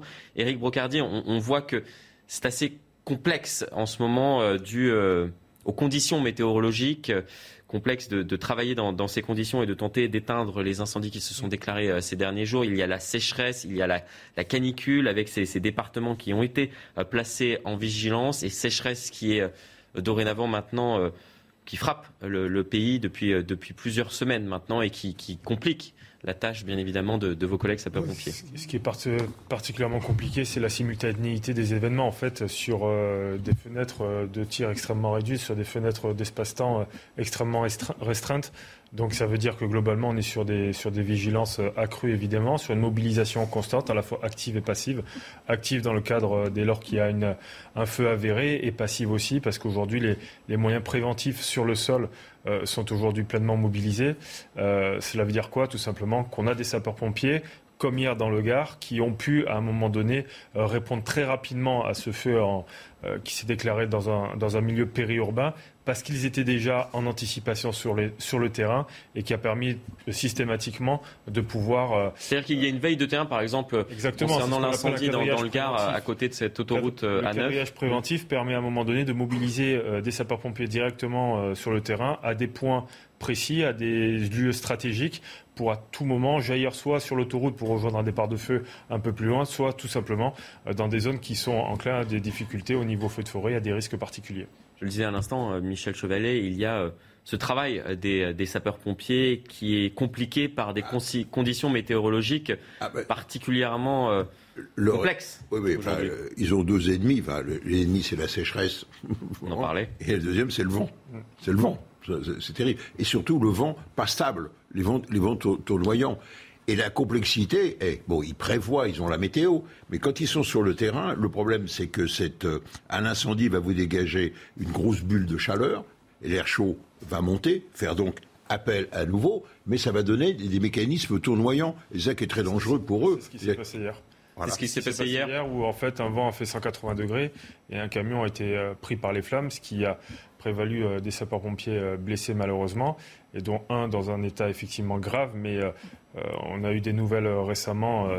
voilà, il va mieux? Il va, il va beaucoup mieux. Voilà, le, pire a été évité, on va dire. Son bilan vital n'est pas du tout engagé.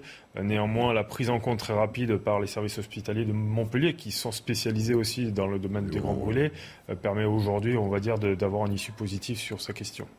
Michel? Parce qu'ils sont en contact, c'est ça le problème. Mhm. et, surtout quand il faut protéger les habitations, ils sont au, plus près. Euh, quand vous avez un, vraiment le problème, vous voyez, ce qu'il faut bien comprendre, c'est quand vous avez un front de flamme qui fait 1-2 euh, km, vous voyez, ça fait sur 100 mètres d'épaisseur, mais c'est une quantité d'énergie colossale par rayonnement, rien, que rayonnement infrarouge. C'est-à-dire que le feu va se propager, non pas par contact, si vous voulez, mais par rayonnement. C'est-à-dire, vous, bah, c'est le coup de la, quand vous faites une, une rôtisserie, hein, un poulet, il n'est pas au contact de la flamme, hein, surtout pas. C'est simplement par rayonnement infrarouge. Et c'est ça qui est, qui, qui est, terrible pour eux. Et il faut qu'ils travaillent dans ces conditions-là. Avec un air saturé. Euh, évidemment fumé, donc ce qui ne permet pas facilement euh, d'effectuer le travail et d'avoir cette capacité physique à pouvoir résister. Parce que là, il y a un impact physiologique assez énorme, d'où le fait qu'on ait des sapeurs-pompiers accommodés par les, fumées, le fait aussi qu'on rentre dans un facteur euh, fatigue assez, important aussi. Donc tout le rôle aujourd'hui du soutien sanitaire des sapeurs-pompiers avec le service de santé de secours médical euh, qui permet à tout moment d'être vigilant sur la, physiologie des sapeurs-pompiers, de prendre de suite en compte ces notions de blessés pour les, soit les évacuer, soit pour les remettre euh, directement sur, euh, sur le terrain, parce qu'on les a, on leur a fait passer un sas de rafraîchissement et de remise en condition, euh, comme les sportifs de haut niveau, mais là, ce sont des soldats du climat de haut niveau.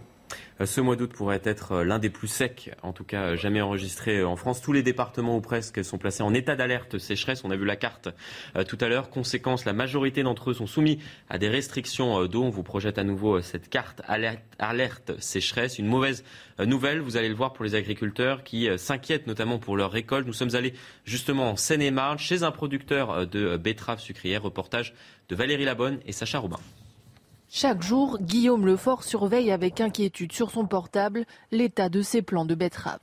Il a installé dans ses champs des capteurs qui lui permettent de connaître le niveau d'eau dans la terre et ces derniers jours, les relevés ne sont pas bons. Euh, aujourd'hui, euh, grâce au Conseil de la Chambre d'agriculture, on arrive à avoir euh, les données de la parcelle avec des sondes qui nous disent que la, parcelle est en stress et donc il faut irriguer pour pouvoir l'accompagner, sinon elle va peiner. Le manque de précipitations et la sécheresse l'obligent à utiliser l'eau avec beaucoup de précautions il ne peut pas arroser comme il le souhaiterait toutes ses parcelles. Sur celles-ci, seule une partie a pu être irriguée par une machine. Vu du ciel, on peut voir la différence entre la partie verte, celle qui a été arrosée, et celle orange brûlée par le soleil. Euh, et de l'autre côté, on voit bien la terre parce que les betteraves, bah, elles ont chaud, elles n'ont pas trop de réserve en eau dans le sol, donc du coup elles tombent, les feuilles sont, voyez, sont toutes euh, fanées, euh, toutes flétries. En pleine période de production, ce stress hydrique a un impact direct sur la croissance de la plante. Ça, c'est une betterave qui a été irriguée euh, avec, les avec, les feuilles bien vertes euh, et qui sont bien droites, et puis qui est beaucoup moins grosse. En fait, on voit bien la différence. L'agriculteur est inquiet pour sa récolte. La baisse de rendement pourrait avoir un impact sur ses revenus. Elle pourrait également peser sur le panier des ménages avec une hausse du prix du kilo de sucre. Sans transition, un policier percuté lors d'un refus d'obtempérer hier à Bourges dans le Cher. Il s'est vu prescrire une incapacité euh, totale de travail de trois jours. Son collègue a fait usage de son arme et a tiré à quatre reprises. Et l'homme a pris la fuite avant euh, de se rendre. Il sera jugé en comparution immédiate cet après-midi euh, pour David Roy, secrétaire départemental du syndicat unité SGP Police à Bourges. Un drame a été évité de peu. On l'écoute. Quel drame? Ça, aurait pu être dramatique.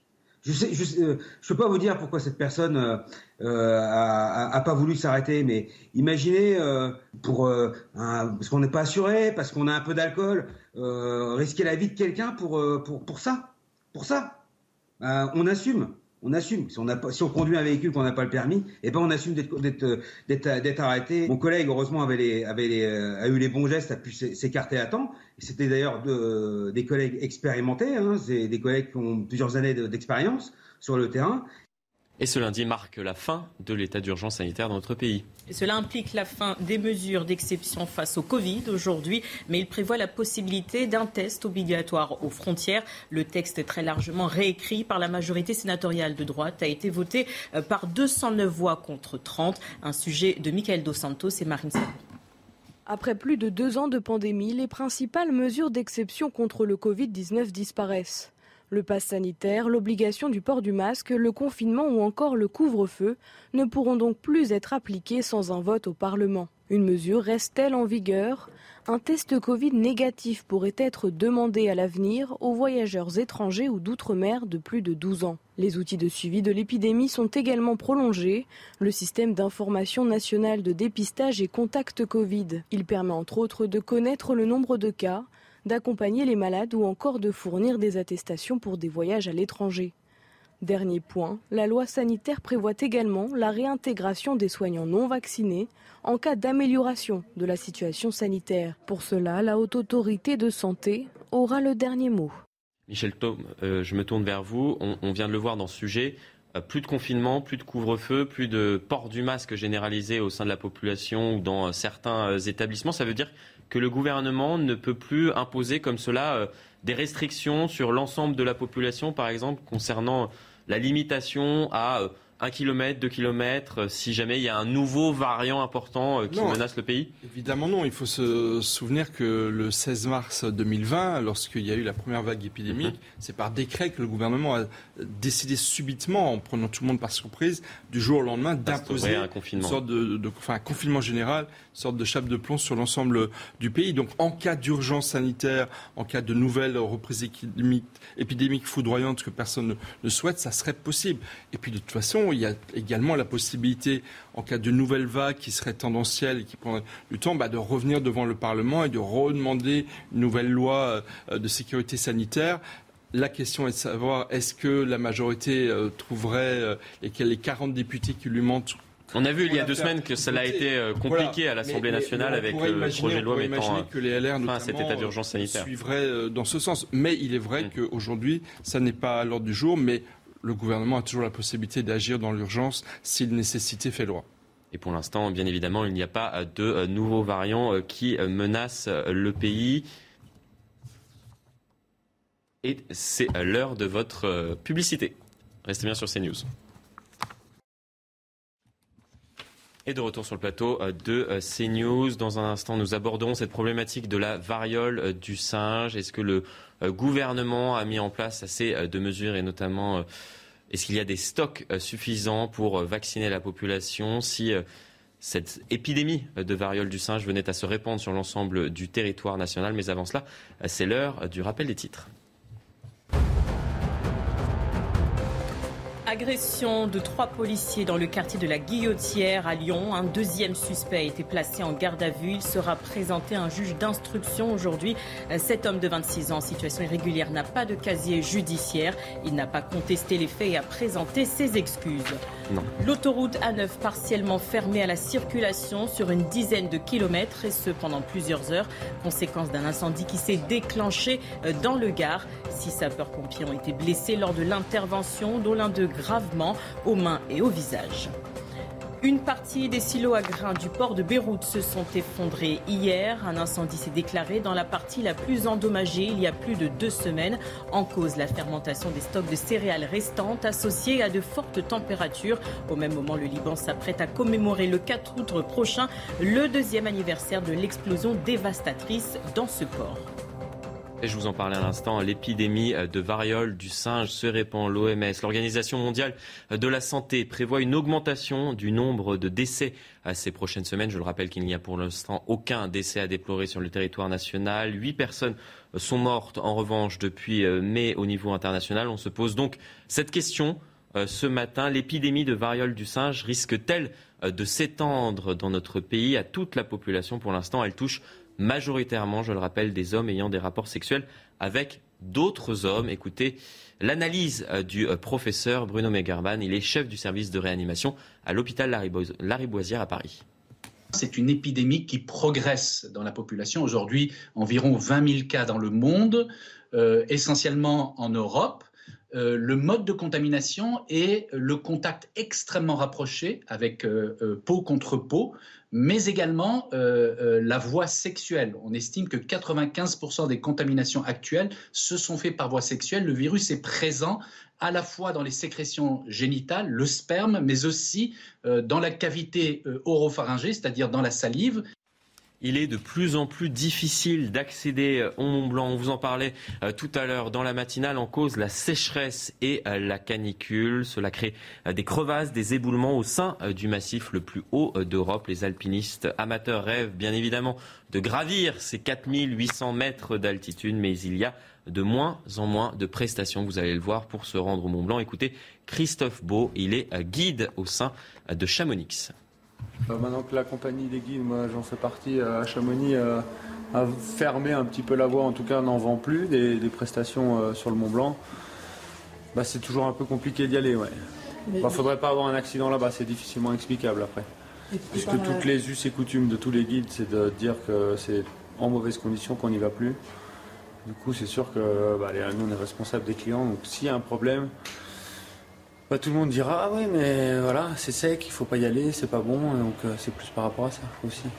Après plus de deux ans euh, de euh, pandémie, les Français ont la joie à nouveau de pouvoir profiter des festivals. Je vous ai posé la question tout à l'heure. Il n'y a personne autour de cette table qui a pu profiter depuis le début de l'été des festivals qui sont à nouveau de retour. On les attendait. Cela fait euh, deux ans euh, maintenant que l'ensemble des Français attendaient ces, ces festivals de musique, de, de théâtre. On... Vous nous emmenez où euh, ce matin? À Ramatuel, c'est ça Ramatuel, dans le Var, exactement. Un festival où se mêlent théâtre et musique. De nombreuses stars sont à l'affiche de cette 38e édition jusqu'au 12 août prochain. Et Patrick Bruel se produira sur la scène en plein air ce soir. Reportage de Stéphanie Rouquier. Après deux éditions sous pandémie, le festival de Ramatuel retrouve pleinement son public. Ici, j'ai pas de problème de public, honnêtement, à Ramatuel. Les gens sont en vacances. Et peut-être que les orages, les nuages, la guerre qui est quand même euh, aux portes de l'Europe, quand même, juste là, euh, ils les oublient peut-être un moment. Une édition hommage à Michel Bouquet, dédiée à la musique et au théâtre, avec Patrick Bruel ou Calogero en concert, et des pépites inédites sur scène. Il y a des choses rares. D'abord, Isabelle Adjani, c'est rare. Euh, elle a voulu venir à Ramatuel. Le spectacle est troublant. Certainement à pas louper si les gens n'ont pas vu, mais en, en tant que président d'entreprise, si je vous dis ça, c'est parce que j'ai une préférence, ce dont je me suis interdit pendant 39 ans. Mais à ne pas rater, c'est certainement le jeu de Béatrice Agenin. C'est certainement la rencontre pour la première fois de Sarah Biasini, la fille de Romy Schneider et d'Emmanuel Galabru. Les portes du festival de Ramatuel sont ouvertes jusqu'au 12 août. vous a donné envie autour de la table d'y aller Oui, bah oui. Qui prendra ses, billets pour Ramatuel prochainement ah, Ça, je sais pas, mais en tout cas, c'est un festival presque historique. Michel Bourginal a présidé. Jean-Claude Brialy, il y a longtemps, le regretté Jean-Claude Brialy. Voilà, c'était un grand moment, mais il y en a plein dans toute la France. Je vous pose cette question parce qu'on va parler tourisme dans un instant avec vous, Sébastien Lahaye. Les premiers chiffres du tourisme sont tombés euh, concernant euh, le mois de juillet, mois de juillet qui a fait le plein. Sébastien, après deux années marquées par les restrictions sanitaires, on revient loin. Hein. Pourquoi euh, cette industrie du, tourisme s'en est si bien sortie le mois dernier? Oui, il est temps de tirer un premier bilan économique de la saison estivale et les chiffres sont plutôt bons sur fond bien évidemment de météo clémente en ce mois de juillet 2022, mais aussi on va le voir de changement des modes de consommation. Alors le chiffre à retenir, c'est plus 15% de chiffre d'affaires si on compare avec le dernier mois avant Covid, hein, le mois de juillet 2019. Attention, chiffre d'affaires, c'est volume fois prix, c'est aussi parce qu'il y a de l'inflation et une augmentation des prix. Alors ce qui s'est bien redressé quand même, c'est que l'inflation booste euh, exactement booste les prix et donc avec avec des volumes finalement à peu près comparables, on a beaucoup plus de chiffre d'affaires pour l'industrie. L'hôtellerie s'est bien redressée, l'hôtellerie se redresse depuis plusieurs mois en France grâce au retour des étrangers. Attention, pas tous les étrangers, sont plutôt les Américains et les autres Européens, pas encore les Asiatiques pour cause de Covid dans la Malgré tout, quand on regarde le taux d'occupation des hôtels en France, 73,9%, c'est encore bas. 70% des Français déclarent cet été partir en vacances, c'est 10 points de plus que l'an dernier. Mais quand on regarde leur, euh, leur destination, si 23% d'entre eux déclarent partir à l'étranger, la plupart des Français vont beaucoup moins loin, consomment moins et consomment moins de carburant. Donc cette saison estivale, même à mi-chemin, elle est vraiment marquée par la crise du pouvoir d'achat. On a des Français qui vont moins loin et consomment moins. Ça se voit aussi dans les catégories gagnantes. Mais ils consomment en France et ça se voit dans des catégories gagnantes un petit peu différentes. Les campings, le nombre de nuitées en camping a augmenté de 10,8%. On s'achemine vers une année probablement record pour le camping. On va déplacer le précédent record qui était de 130 millions de nuitées en 2019. Autre catégorie qui est gagnante aussi sur ce mois de juillet 2022, les meublés. Donc vous voyez, les campings, les meublés, c'est une manière pour les Français de partir en vacances et finalement, par exemple, de se faire à manger. Donc certes, les Français consomment en France, mais quand on aura les chiffres sur la restauration, on aura probablement des déceptions. Alors tout cela a un impact assez important sur l'économie française. Il faut se rappeler que l'industrie du tourisme au sens large, c'est 2 millions d'emplois directs et indirects, c'est 6% du PIB et le, le timide redressement de l'économie française, la bonne surprise sur le PIB, rappelez-vous, plus 0,5% du second trimestre, ça a été grâce essentiellement au tourisme et à l'hôtellerie. Donc un secteur à surveiller pour un redressement économique pérenne de notre économie en cette fin d'année.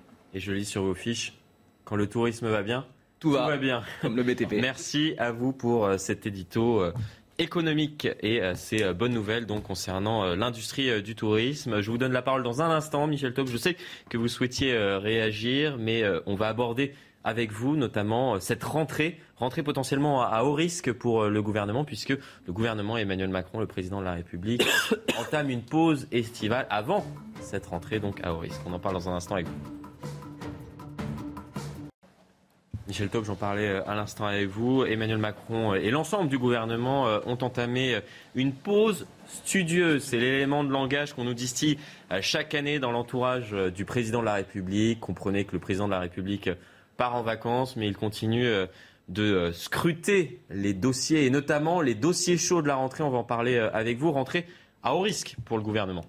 À haut risque, euh, oui, disons que... Au risque social, notamment. Oui, alors ça, c'est clair qu'on l'a vu tout début juillet, où il y avait eu déjà beaucoup de, grèves dans, les transports, la SNCF, euh, les aéroports. Oui, on sent bien qu'il y, a une colère française qui s'est d'ailleurs déjà beaucoup exprimée dans les urnes aux législatives, avec des députés Rassemblement National nombreux qui ont été élus un peu à la surprise générale, et bien entendu la... Votre sanction certainement un vote sanction, en tout cas un vote de, un vote de colère. Donc la question pour Emmanuel Macron est de savoir ben voilà, vers, vers où il va aller chercher euh, les 40 députés dont il a besoin pour chacun de ces On le rappelle que Emmanuel Macron au Parlement n'a plus la majorité absolue majorité relative, donc il est obligé, le gouvernement d'Elisabeth Borne est obligé à chaque fois d'aller chercher euh, des députés qui sont prêts, j'ai envie de dire, à faire la pointe. Alors, euh, tout va dépendre des sujets. Alors, il y a des sujets comme euh, la planification écologique, il y a le projet de Conseil national de la refondation, mais je pense qu'il y a deux sujets importants qui vont arriver très très rapidement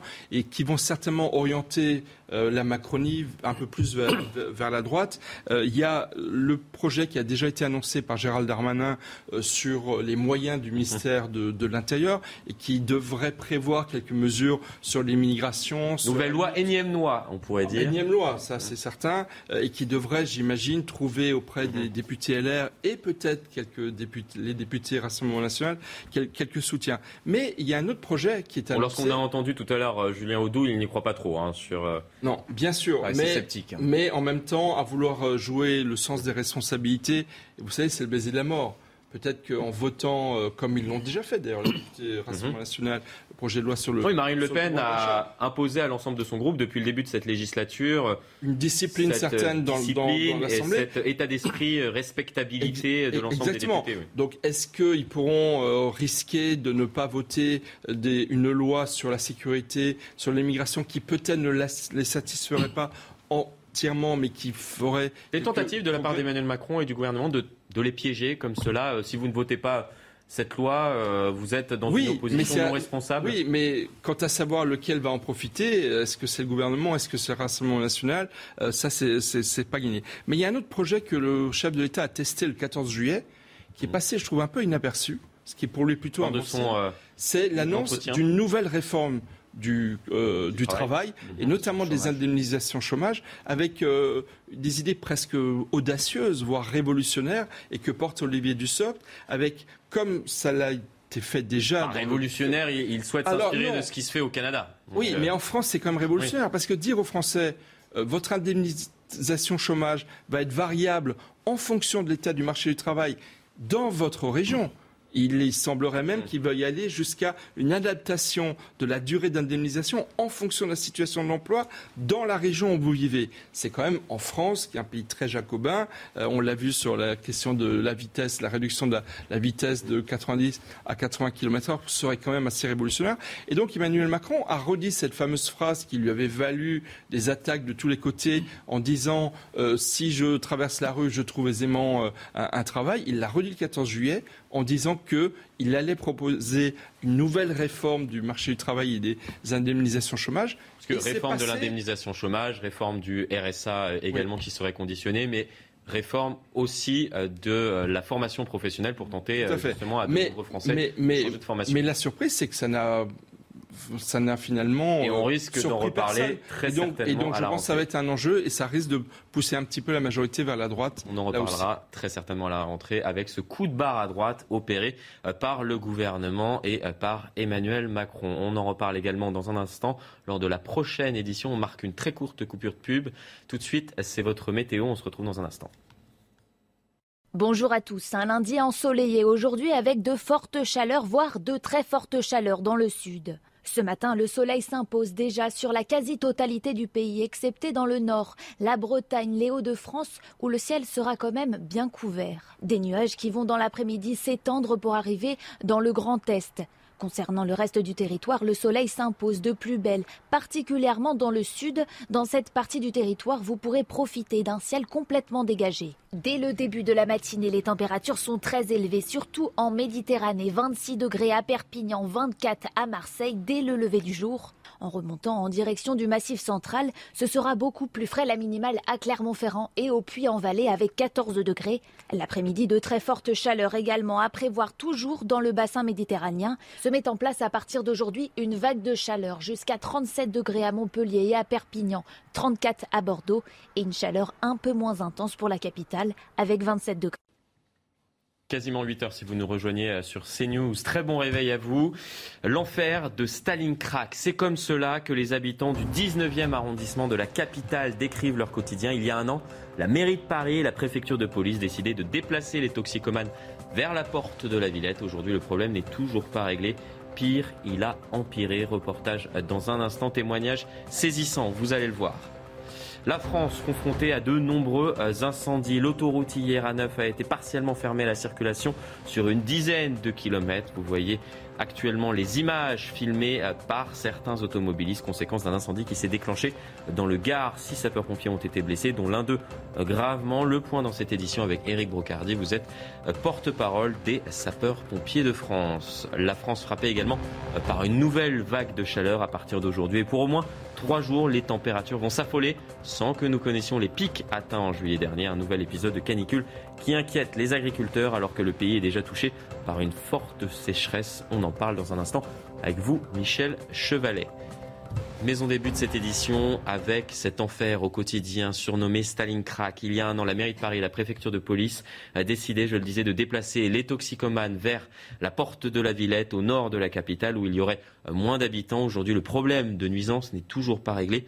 Pire, il a empiré. Exactement, et nous sommes allés à la rencontre de ceux qui vivent au milieu des toxicomanes. C'est un reportage signé Nicolas Winkler et Valérie Labonne. 19e arrondissement Place Stalingrad et à proximité du canal Saint-Martin que les dealers de cette drogue aux effets dévastateurs vendent leurs marchandises à quelques mètres des installations de Paris-Plage. Jacques est un riverain de la place et il dénonce depuis plus de trois ans ce point de deal sur les réseaux sociaux. Voilà l'attroupement euh, à 0h45. Donc c'est euh, le bar à crack. Un quartier qui montre deux facettes à ses habitants. Celle de la journée, festive et relaxante des bords du canal, et celle de la nuit qui, à partir de 22h, change de visage. On peut voir les dealers et les consommateurs s'installer tranquillement. À 4h du matin, ça bat son plein, il y a une cinquantaine de personnes qui circulent. C'est une effervescence, on est sur un marché. De ses fenêtres, il peut assister chaque soir aux transactions qui se font sur ses marches, juste en bas de chez lui. Au moment où nous filmons, une femme est allongée, anesthésiée par les effets du crack. Comme ses voisins, Jacques doit subir jusque tard dans la nuit les nuisances récurrentes et les bagarres entre dealers.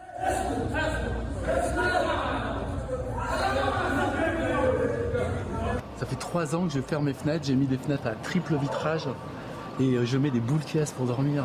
Mais c'est pas normal. Les voisins espèrent qu'enfin les autorités vont agir contre ce fléau du crack.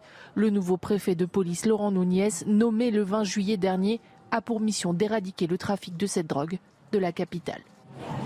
Un deuxième suspect a été placé en garde à vue suite, souvenez-vous-en, à ce qui s'est passé il y a dix jours maintenant. Nous en avons longuement parlé sur ce plateau, cette agression de trois policiers à la guillotière quartier de Lyon. Il sera présenté aujourd'hui à un juge d'instruction. Et cet homme de 26 ans, en situation irrégulière, n'a pas de casier judiciaire. Il n'a pas contesté les faits et a présenté ses excuses. L'auteur du vol d'un colis à l'origine de l'intervention des policiers est quant à lui activement recherché.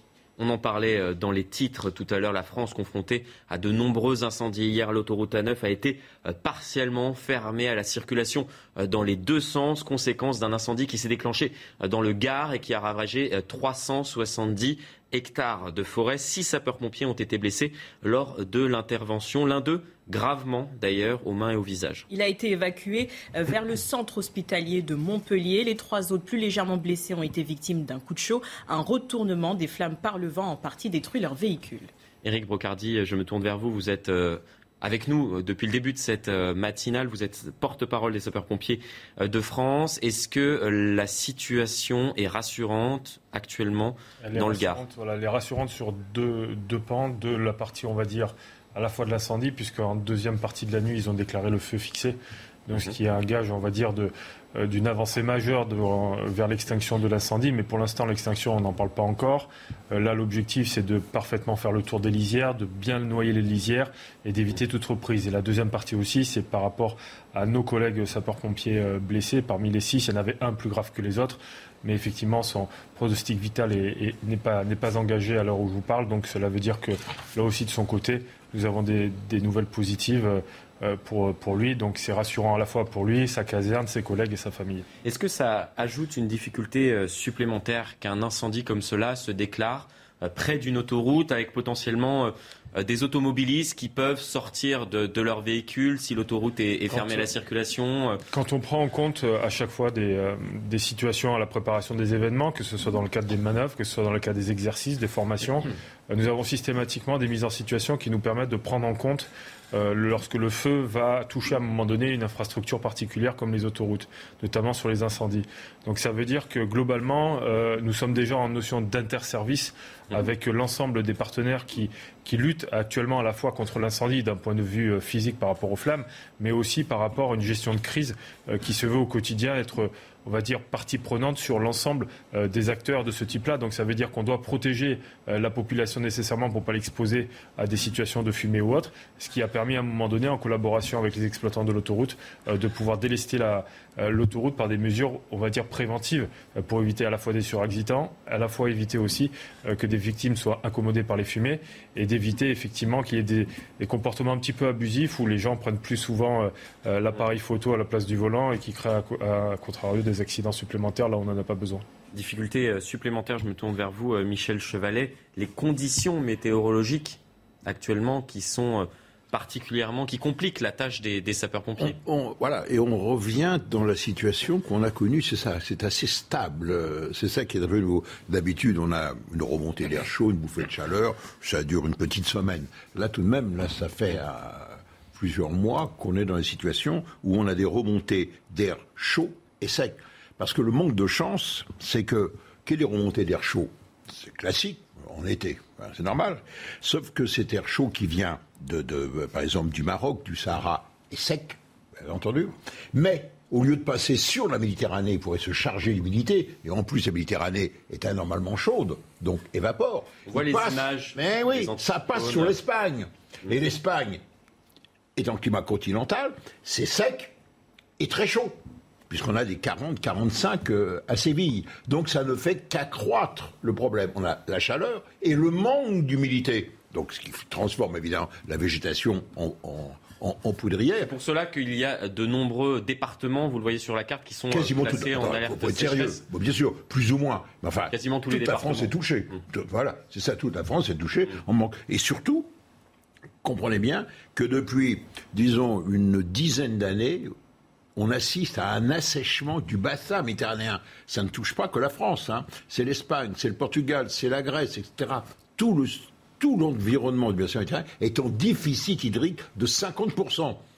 C'est ce qui, est très important. Donc ce qui laisse penser que les problèmes que l'on a là vont continuer dans la suite. Hein.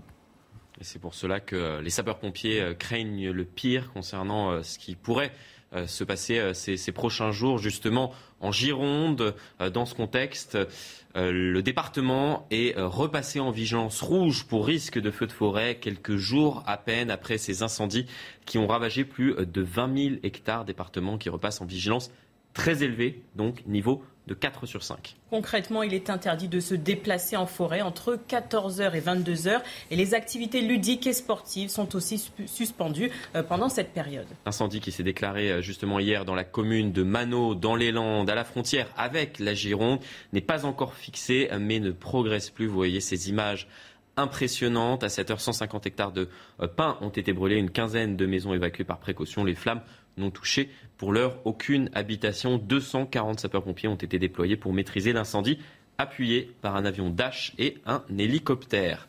Sans transition à Reims, un Syrien suspecté de deux viols sera bientôt jugé en correctionnel et ce, à la demande des victimes. La première audience est prévue le 23 août prochain. L'homme de 30 ans en situation irrégulière est accusé d'avoir commis deux agressions en pleine rue, l'une le 20 février dernier, l'autre le 2 juillet. Il a été confondu par, euh, l'ADN, une trace ADN. Alors que risque-t-il? On fait le point avec Georges Fenech. Cet individu n'avait rien à faire sur le territoire national. Il aurait dû être expulsé. Ne l'ayant pas été, eh bien, il s'est trouvé en situation de commettre ses crimes. Et qui plus est, euh, il ne sera jugé que par un tribunal correctionnel. Il n'encourt que 5 ans d'emprisonnement, alors qu'en réalité, les crimes doivent être jugés par une cour d'assises et il encourt 20 ans de réclusion. Donc on peut s'étonner aussi du choix de cette comparution immédiate, euh, au prétexte, semble-t-il, que l'affaire serait jugée plus vite. Une information qui vous concerne directement. Les routes secondaires du Puy-de-Dôme, du Cantal, de l'Allier, de la Haute-Loire repassent aujourd'hui à 90 km heure. D'autres départements, on vous en a parlé euh, ces dernières semaines sur ce plateau, l'ont déjà fait. C'était le cas de l'Hérault ou encore du Tarn. Il y a 4 ans, Édouard Philippe avait abaissé, souvenez-vous-en, la vitesse de ces routes à 80 km heure pour limiter notamment euh, la mortalité en France. Nous sommes avec vous, Marie Conan. Euh, bonjour Marie. La liste des départements qui rebasculent aux 90 km heure s'allonge de semaine en semaine.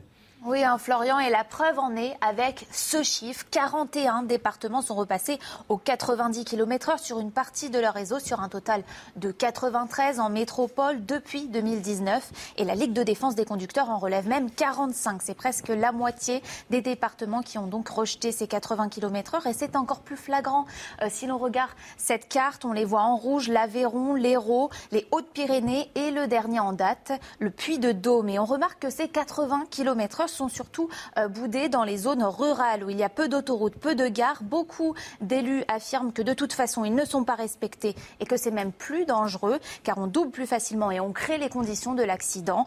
Pour les associations de victimes euh, d'accidents de la route, au contraire, ce n'est pas le moment de repasser aux 90 km heure, car avec la perte de pouvoir d'achat, les conducteurs, pour éviter les péages, pourraient revenir sur les axes secondaires. Et qui dit axe secondaire surchargé dit augmentation du nombre d'accidents selon eux. Un chiffre va dans ce sens. La mortalité dans les zones rurales des départements restés à 80 km heure est inférieure à 16%, de 16% à celle de 2019. Merci beaucoup Marie Conan, je me tourne vers vous. Autre changement également euh, qui vous concerne en ce euh, début euh, de mois, changements sociaux, revalorisation des prestations sociales notamment, on en parle avec vous Sébastien Lay. Il y a des gagnants, nombreux gagnants d'ailleurs ce mois-ci. Une revalorisation assez traditionnelle du SMIC, plus 2,01%. Quatrième revalorisation, C'est la quatrième revalorisation en moins de 12 mois. Et la dernière, c'était au mois de mai. Et pour vous donner quelques chiffres, en 10 ans, le SMIC a augmenté de 20%. Euh, alors que sur une période deux fois plus longue, sur 20 ans, la dernière belle étude qu'on a, les salaires en France n'ont augmenté que de 13%, donc en moyenne de 0,6% par an. Donc vous voyez, il y a une belle augmentation du SMIC cette année. Autre grand gagnant, les fonctionnaires, plus 3,5%. C'est la revalorisation du fameux point d'indice pour la, fiche de paye du, pour la fiche de paye du mois d'août, mais c'est rétroactif sur le mois de juillet. C'est rétroactif aussi pour les minima sociaux qui augmentent qui a des doubles gagnants. Exactement, double gagnant. Minima sociaux également 4%, retraite 4%. Et puis on prolonge un peu, vous savez, cette petite aide pour le carburant de 18 centimes par litre. C'était le chiffre éco. Tout de suite, restez bien avec nous. L'invité de la matinale, Laurent Jacobelli, il est député du Rassemblement national, il est l'invité de Élodie Huchard. Dans un instant, l'invité d'Élodie Huchard est Laurent Jacobelli, député du Rassemblement national de Moselle. Mais avant cela, c'est l'heure des principales actualités de ce lundi matin. Un policier percuté lors d'un refus d'obtempérer hier à Bourges dans le Cher. Il s'est vu prescrire une incapacité totale de travail de trois jours. Son collègue a fait usage de son arme et a tiré à quatre reprises. L'homme a pris la fuite avant de se rendre. Il sera jugé en comparution immédiate cet après-midi. Christophe Isard, le créateur de l'émission culte L'île aux enfants, est mort hier à l'âge de 85 ans. Il a développé et produit ce programme pour la jeunesse des années 70. Christophe Isard a écrit les premiers épisodes dans lesquels on suit Casimir, le gentil dinosaure orange. En Californie, les pompiers combattent depuis la semaine dernière un feu de forêt explosif. Il a provoqué l'évacuation de milliers de personnes dans le centre de cet État américain baptisé Oak Fire. Il a détruit une quarantaine de bâtiments et menacé des milliers d'habitations du comté de Mariposa. Elodie Huchard, bonjour, c'est à vous. Bonjour Florian, bonjour à tous et bonjour à vous, Laurent Jacobelli. Bonjour. Vous êtes député Rassemblement national de Moselle et porte-parole du parti. Je voudrais qu'on commence avec la visite de Gérald Darmanin à Lyon samedi. Il a fait preuve de fermeté sur l'expulsion euh, des délinquants étrangers. Il explique qu'à l'heure actuelle, la loi bloque une partie de ces expulsions. Est-ce que c'est vrai ou est-ce que c'est des fausses excuses pour le ministre de l'Intérieur? Oui, comme toujours, hein, M. Darmanin est dans, la, est dans la com, il est fort dans les paroles et mou dans les actes.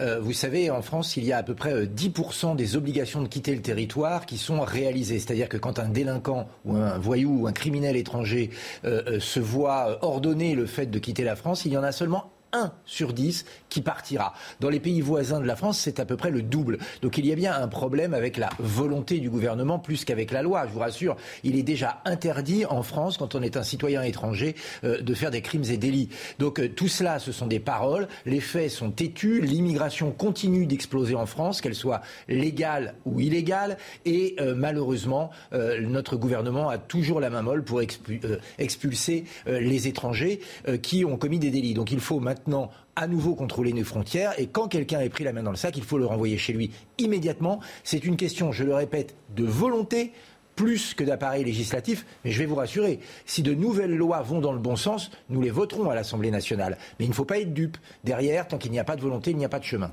Justement, il veut une nouvelle loi Gérald Darmanin, notamment pour euh, lever huit des neuf réserves légales qui bloquent euh, la possibilité euh, d'expulser. On ne pourra plus expulser uniquement si la personne est mineure. Est-ce que pour l'instant, effectivement, non, c'est pas beaucoup, mais ces mesures peuvent aller dans le bon sens et vous pourriez voter cette loi avec votre groupe, le Rassemblement national Tout ce qui va dans le sens de la protection des Français, tout ce qui va dans le sens de la fin de cette submersion migratoire dont les Français ne peuvent plus parce que cela creuse nos caisses cela met en danger notre identité, cela met en danger notre sécurité, tout cela, ça va dans le bon sens. Mais je le répète, il y a aujourd'hui déjà euh, euh, tout un tas euh, d'armes législatives qui nous permettraient non seulement de faire en sorte que euh, des étrangers illégaux notamment n'arrivent pas en France, et en plus de les expulser. Est-ce que vous saviez par exemple que seulement 0,3% des Algériens qui ont l'ordre de quitter le territoire français sont expulsés vers l'Algérie? Ça veut dire qu'on n'a pas su négocier avec le pouvoir algérien, on n'a pas su entamer un rapport de force pour les forcer à reprendre leurs ressortissants qui avaient commis des crimes et des délits en France. Vous voyez, tant que la France ne sera pas euh, sur la scène internationale assez forte pour s'imposer, malheureusement rien n'avancera. Il a parlé de vous aussi, euh, Gérald Darmanin, en disant ceci. La question est quel est le niveau d'acceptation qu'on doit avoir d'un étranger qui commet des actes de délinquance sur le territoire national? Il faut qu'on ait ce débat car on peut être démocrate et ferme. Il ne faut pas le laisser au Rassemblement national ni à la vindicte populaire des réseaux sociaux. Ah bah écoutez, vous voyez la force euh, euh, du Rassemblement national et de ses 89 députés aujourd'hui, c'est que les thèmes que nous avons depuis des, décennies mis au cœur du débat euh, deviennent des thèmes aussi du gouvernement. Ça a été le cas pour le pouvoir d'achat que Marine Le Pen avait mis au, cœur de la campagne présidentielle. C'est aujourd'hui le cas pour la sécurité et l'immigration. Vous m'en voyez heureux. Mais maintenant, il faut dire les choses. Parce que M. Darmanin, il est évidemment le ministre de la Police, mais il est aussi le ministre de l'immigration.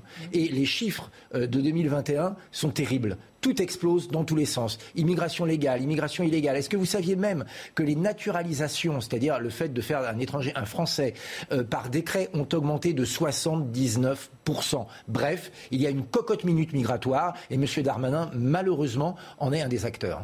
On va revenir sur euh, la guillotière, puisque un second suspect accusé d'avoir participé à l'agression des policiers a été euh, identifié et placé en garde à vue. Est-ce qu'on doit être vraiment plus sévère avec ceux qui s'en prennent à nos forces de l'ordre? On l'entend beaucoup dans la classe politique et pourtant ces événements se multiplient. Oui, il faut des peines incompressibles. Il faut qu'aujourd'hui euh, tous ceux qui veulent attaquer un policier sachent qu'il risque gros et qu'il risque la prison. Mais vous savez, malheureusement, là encore, le poisson pourrit par la tête, comme disent les Chinois. Quand le président de la République ose dire dans une interview euh, à Brut, un média euh, en ligne, qu'il y a de la violence policière, qu'il y a des délits de faciès, eh bien malheureusement, il encourage cette forme de radicalité d'un certain nombre de, gangs, de bandes euh, communautarisées qui voient dans la police un gang rival. Il faut maintenant renforcer moralement la police aussi et leur dire qu'on les soutient. Et je profite d'être présent à l'antenne pour leur dire nous sommes avec vous, nous vous soutenons. Vous êtes là pour notre sécurité, notre liberté et il faut arrêter de faire de vous des coupables potentiel à chaque fois que vous arrêtez un voyou. Non,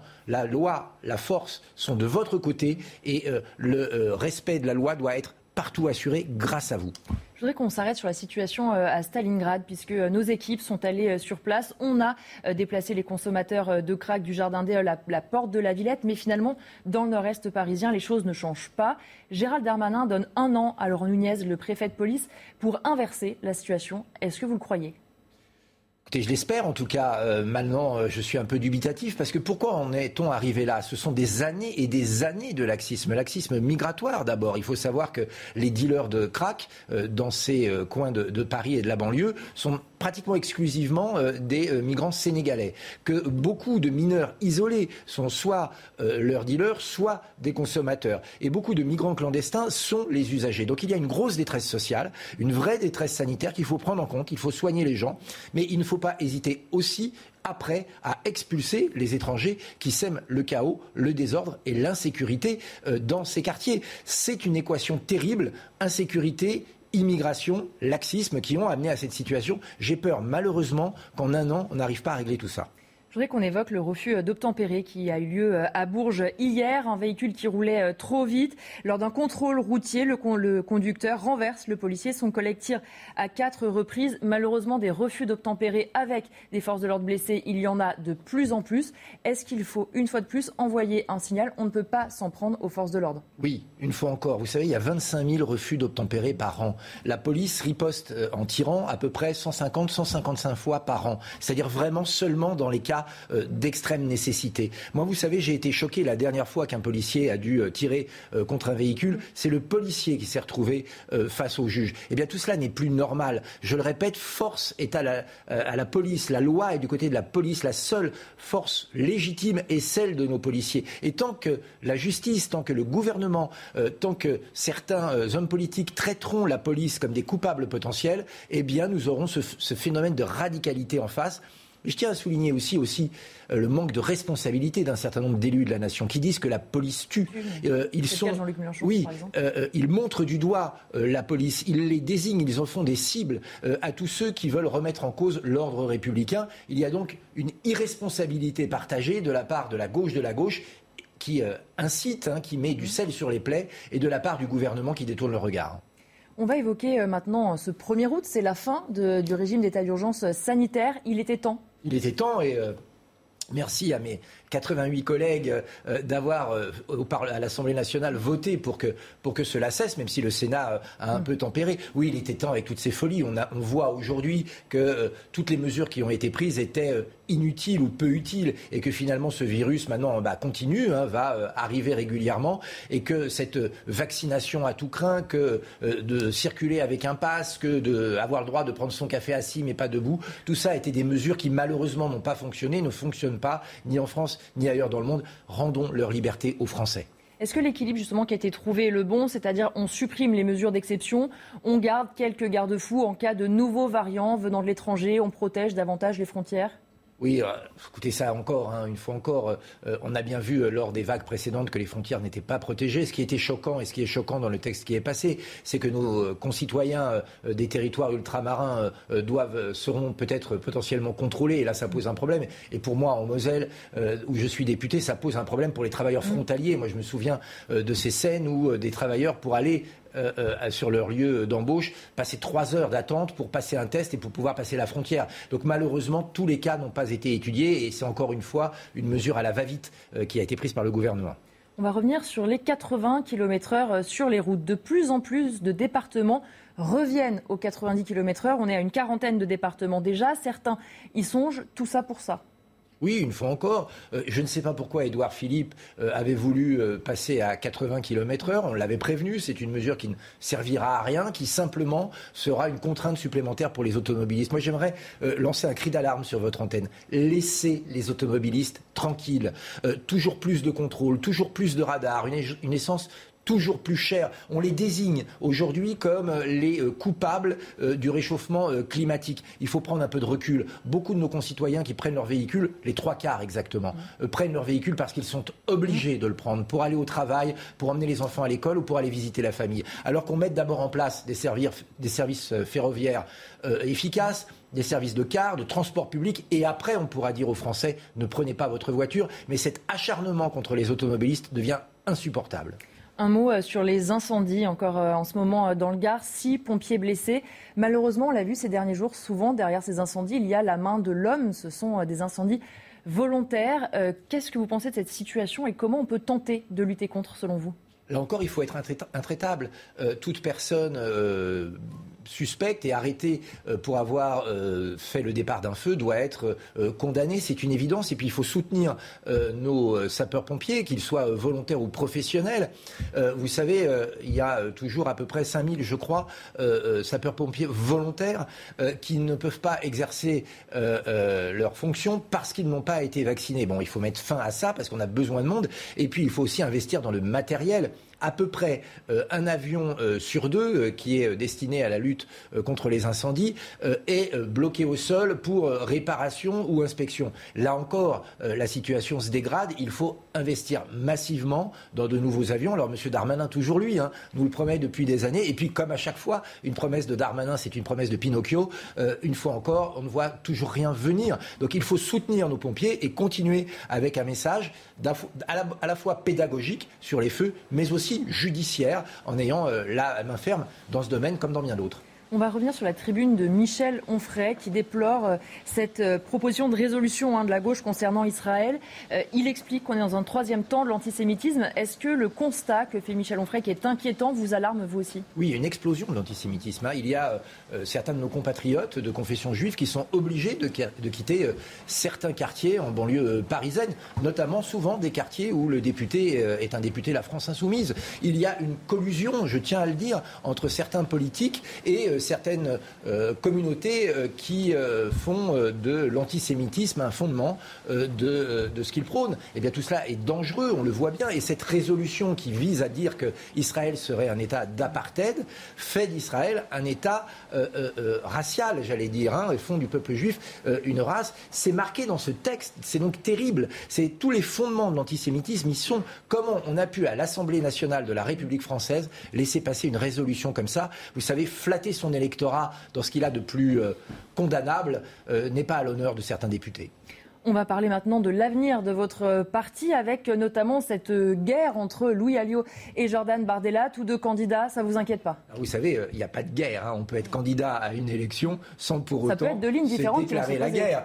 ça peut être un, débat fraternel qui aura lieu. Pour l'instant, il y a effectivement un candidat déclaré, c'est Jordan Bardella. Mmh. Un autre candidat, c'est Louis Alliot. Il y en aura peut-être d'autres. Vous savez, euh, on a beaucoup de chance d'être dans un parti démocratique où l'on choisit son président.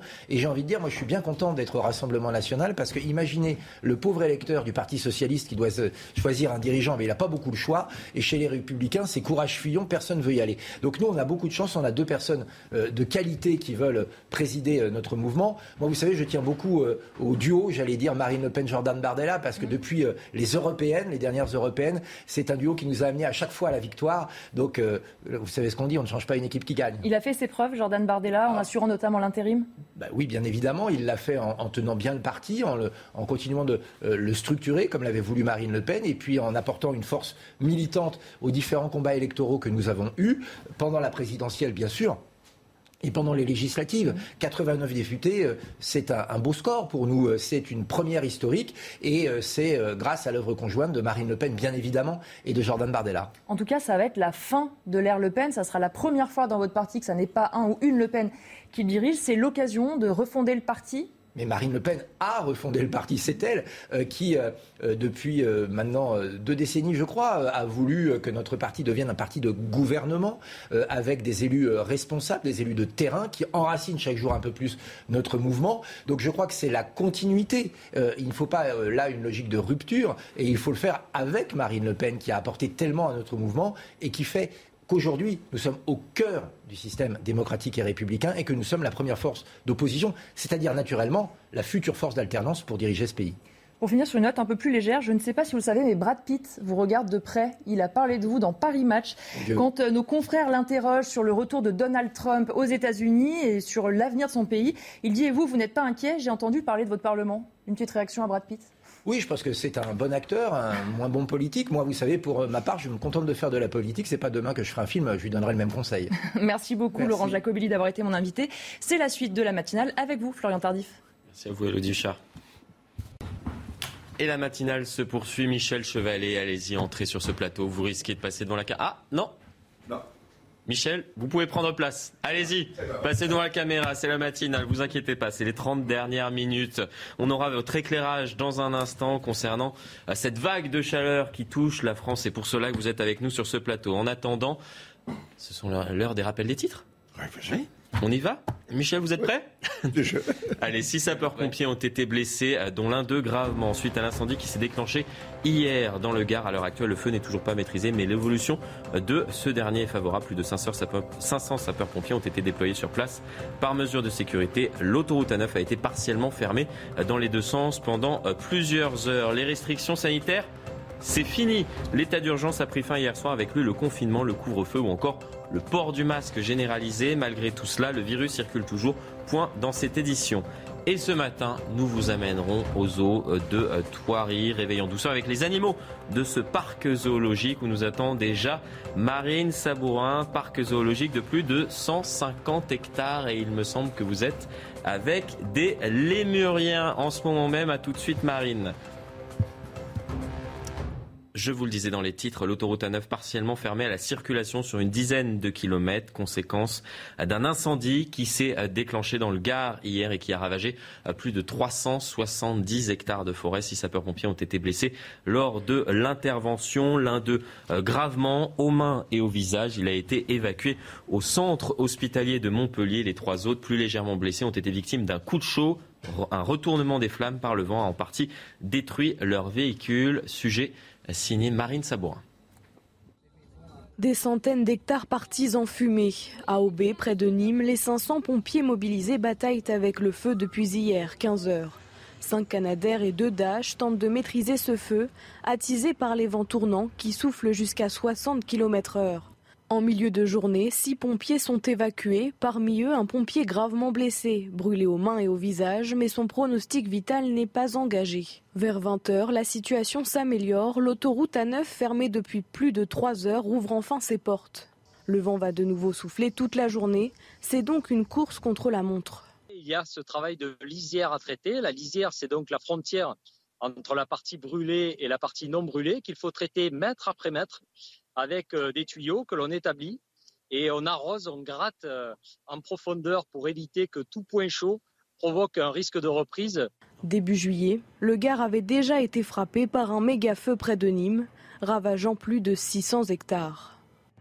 dans ce contexte, la Gironde repasse en vigilance rouge pour risque de feu de forêt. Pour rappel, les incendies de ces derniers jours avaient ravagé plus de 20 000 hectares de forêt. Le département repasse en vigilance très élevé qui est un niveau de 4 sur 5. Et concrètement, il est interdit de se déplacer en forêt entre 14h et 22h. Les activités ludiques et sportives sont aussi suspendues pendant cette période. Éric Brocardi, vous nous avez rejoint sur ce plateau. Vous êtes en notre compagnie euh, depuis 6 euh, heures, début de cette matinale. Vous êtes porte-parole des sapeurs-pompiers euh, de France. Est-ce qu'il y a un risque de résurgence des incendies en Gironde? On voit que à nouveau, il y a l'alerte qui a été déclenchée dans ce département. Toujours, effectivement, la résurgence aujourd'hui, ça fait partie à un moment donné des risques euh, pour les sapeurs-pompiers, qu'à tout moment le feu puisse euh, repartir parce qu'on sait que les sols sont très secs, on sait que le vent est encore bien présent sur euh, différentes zones.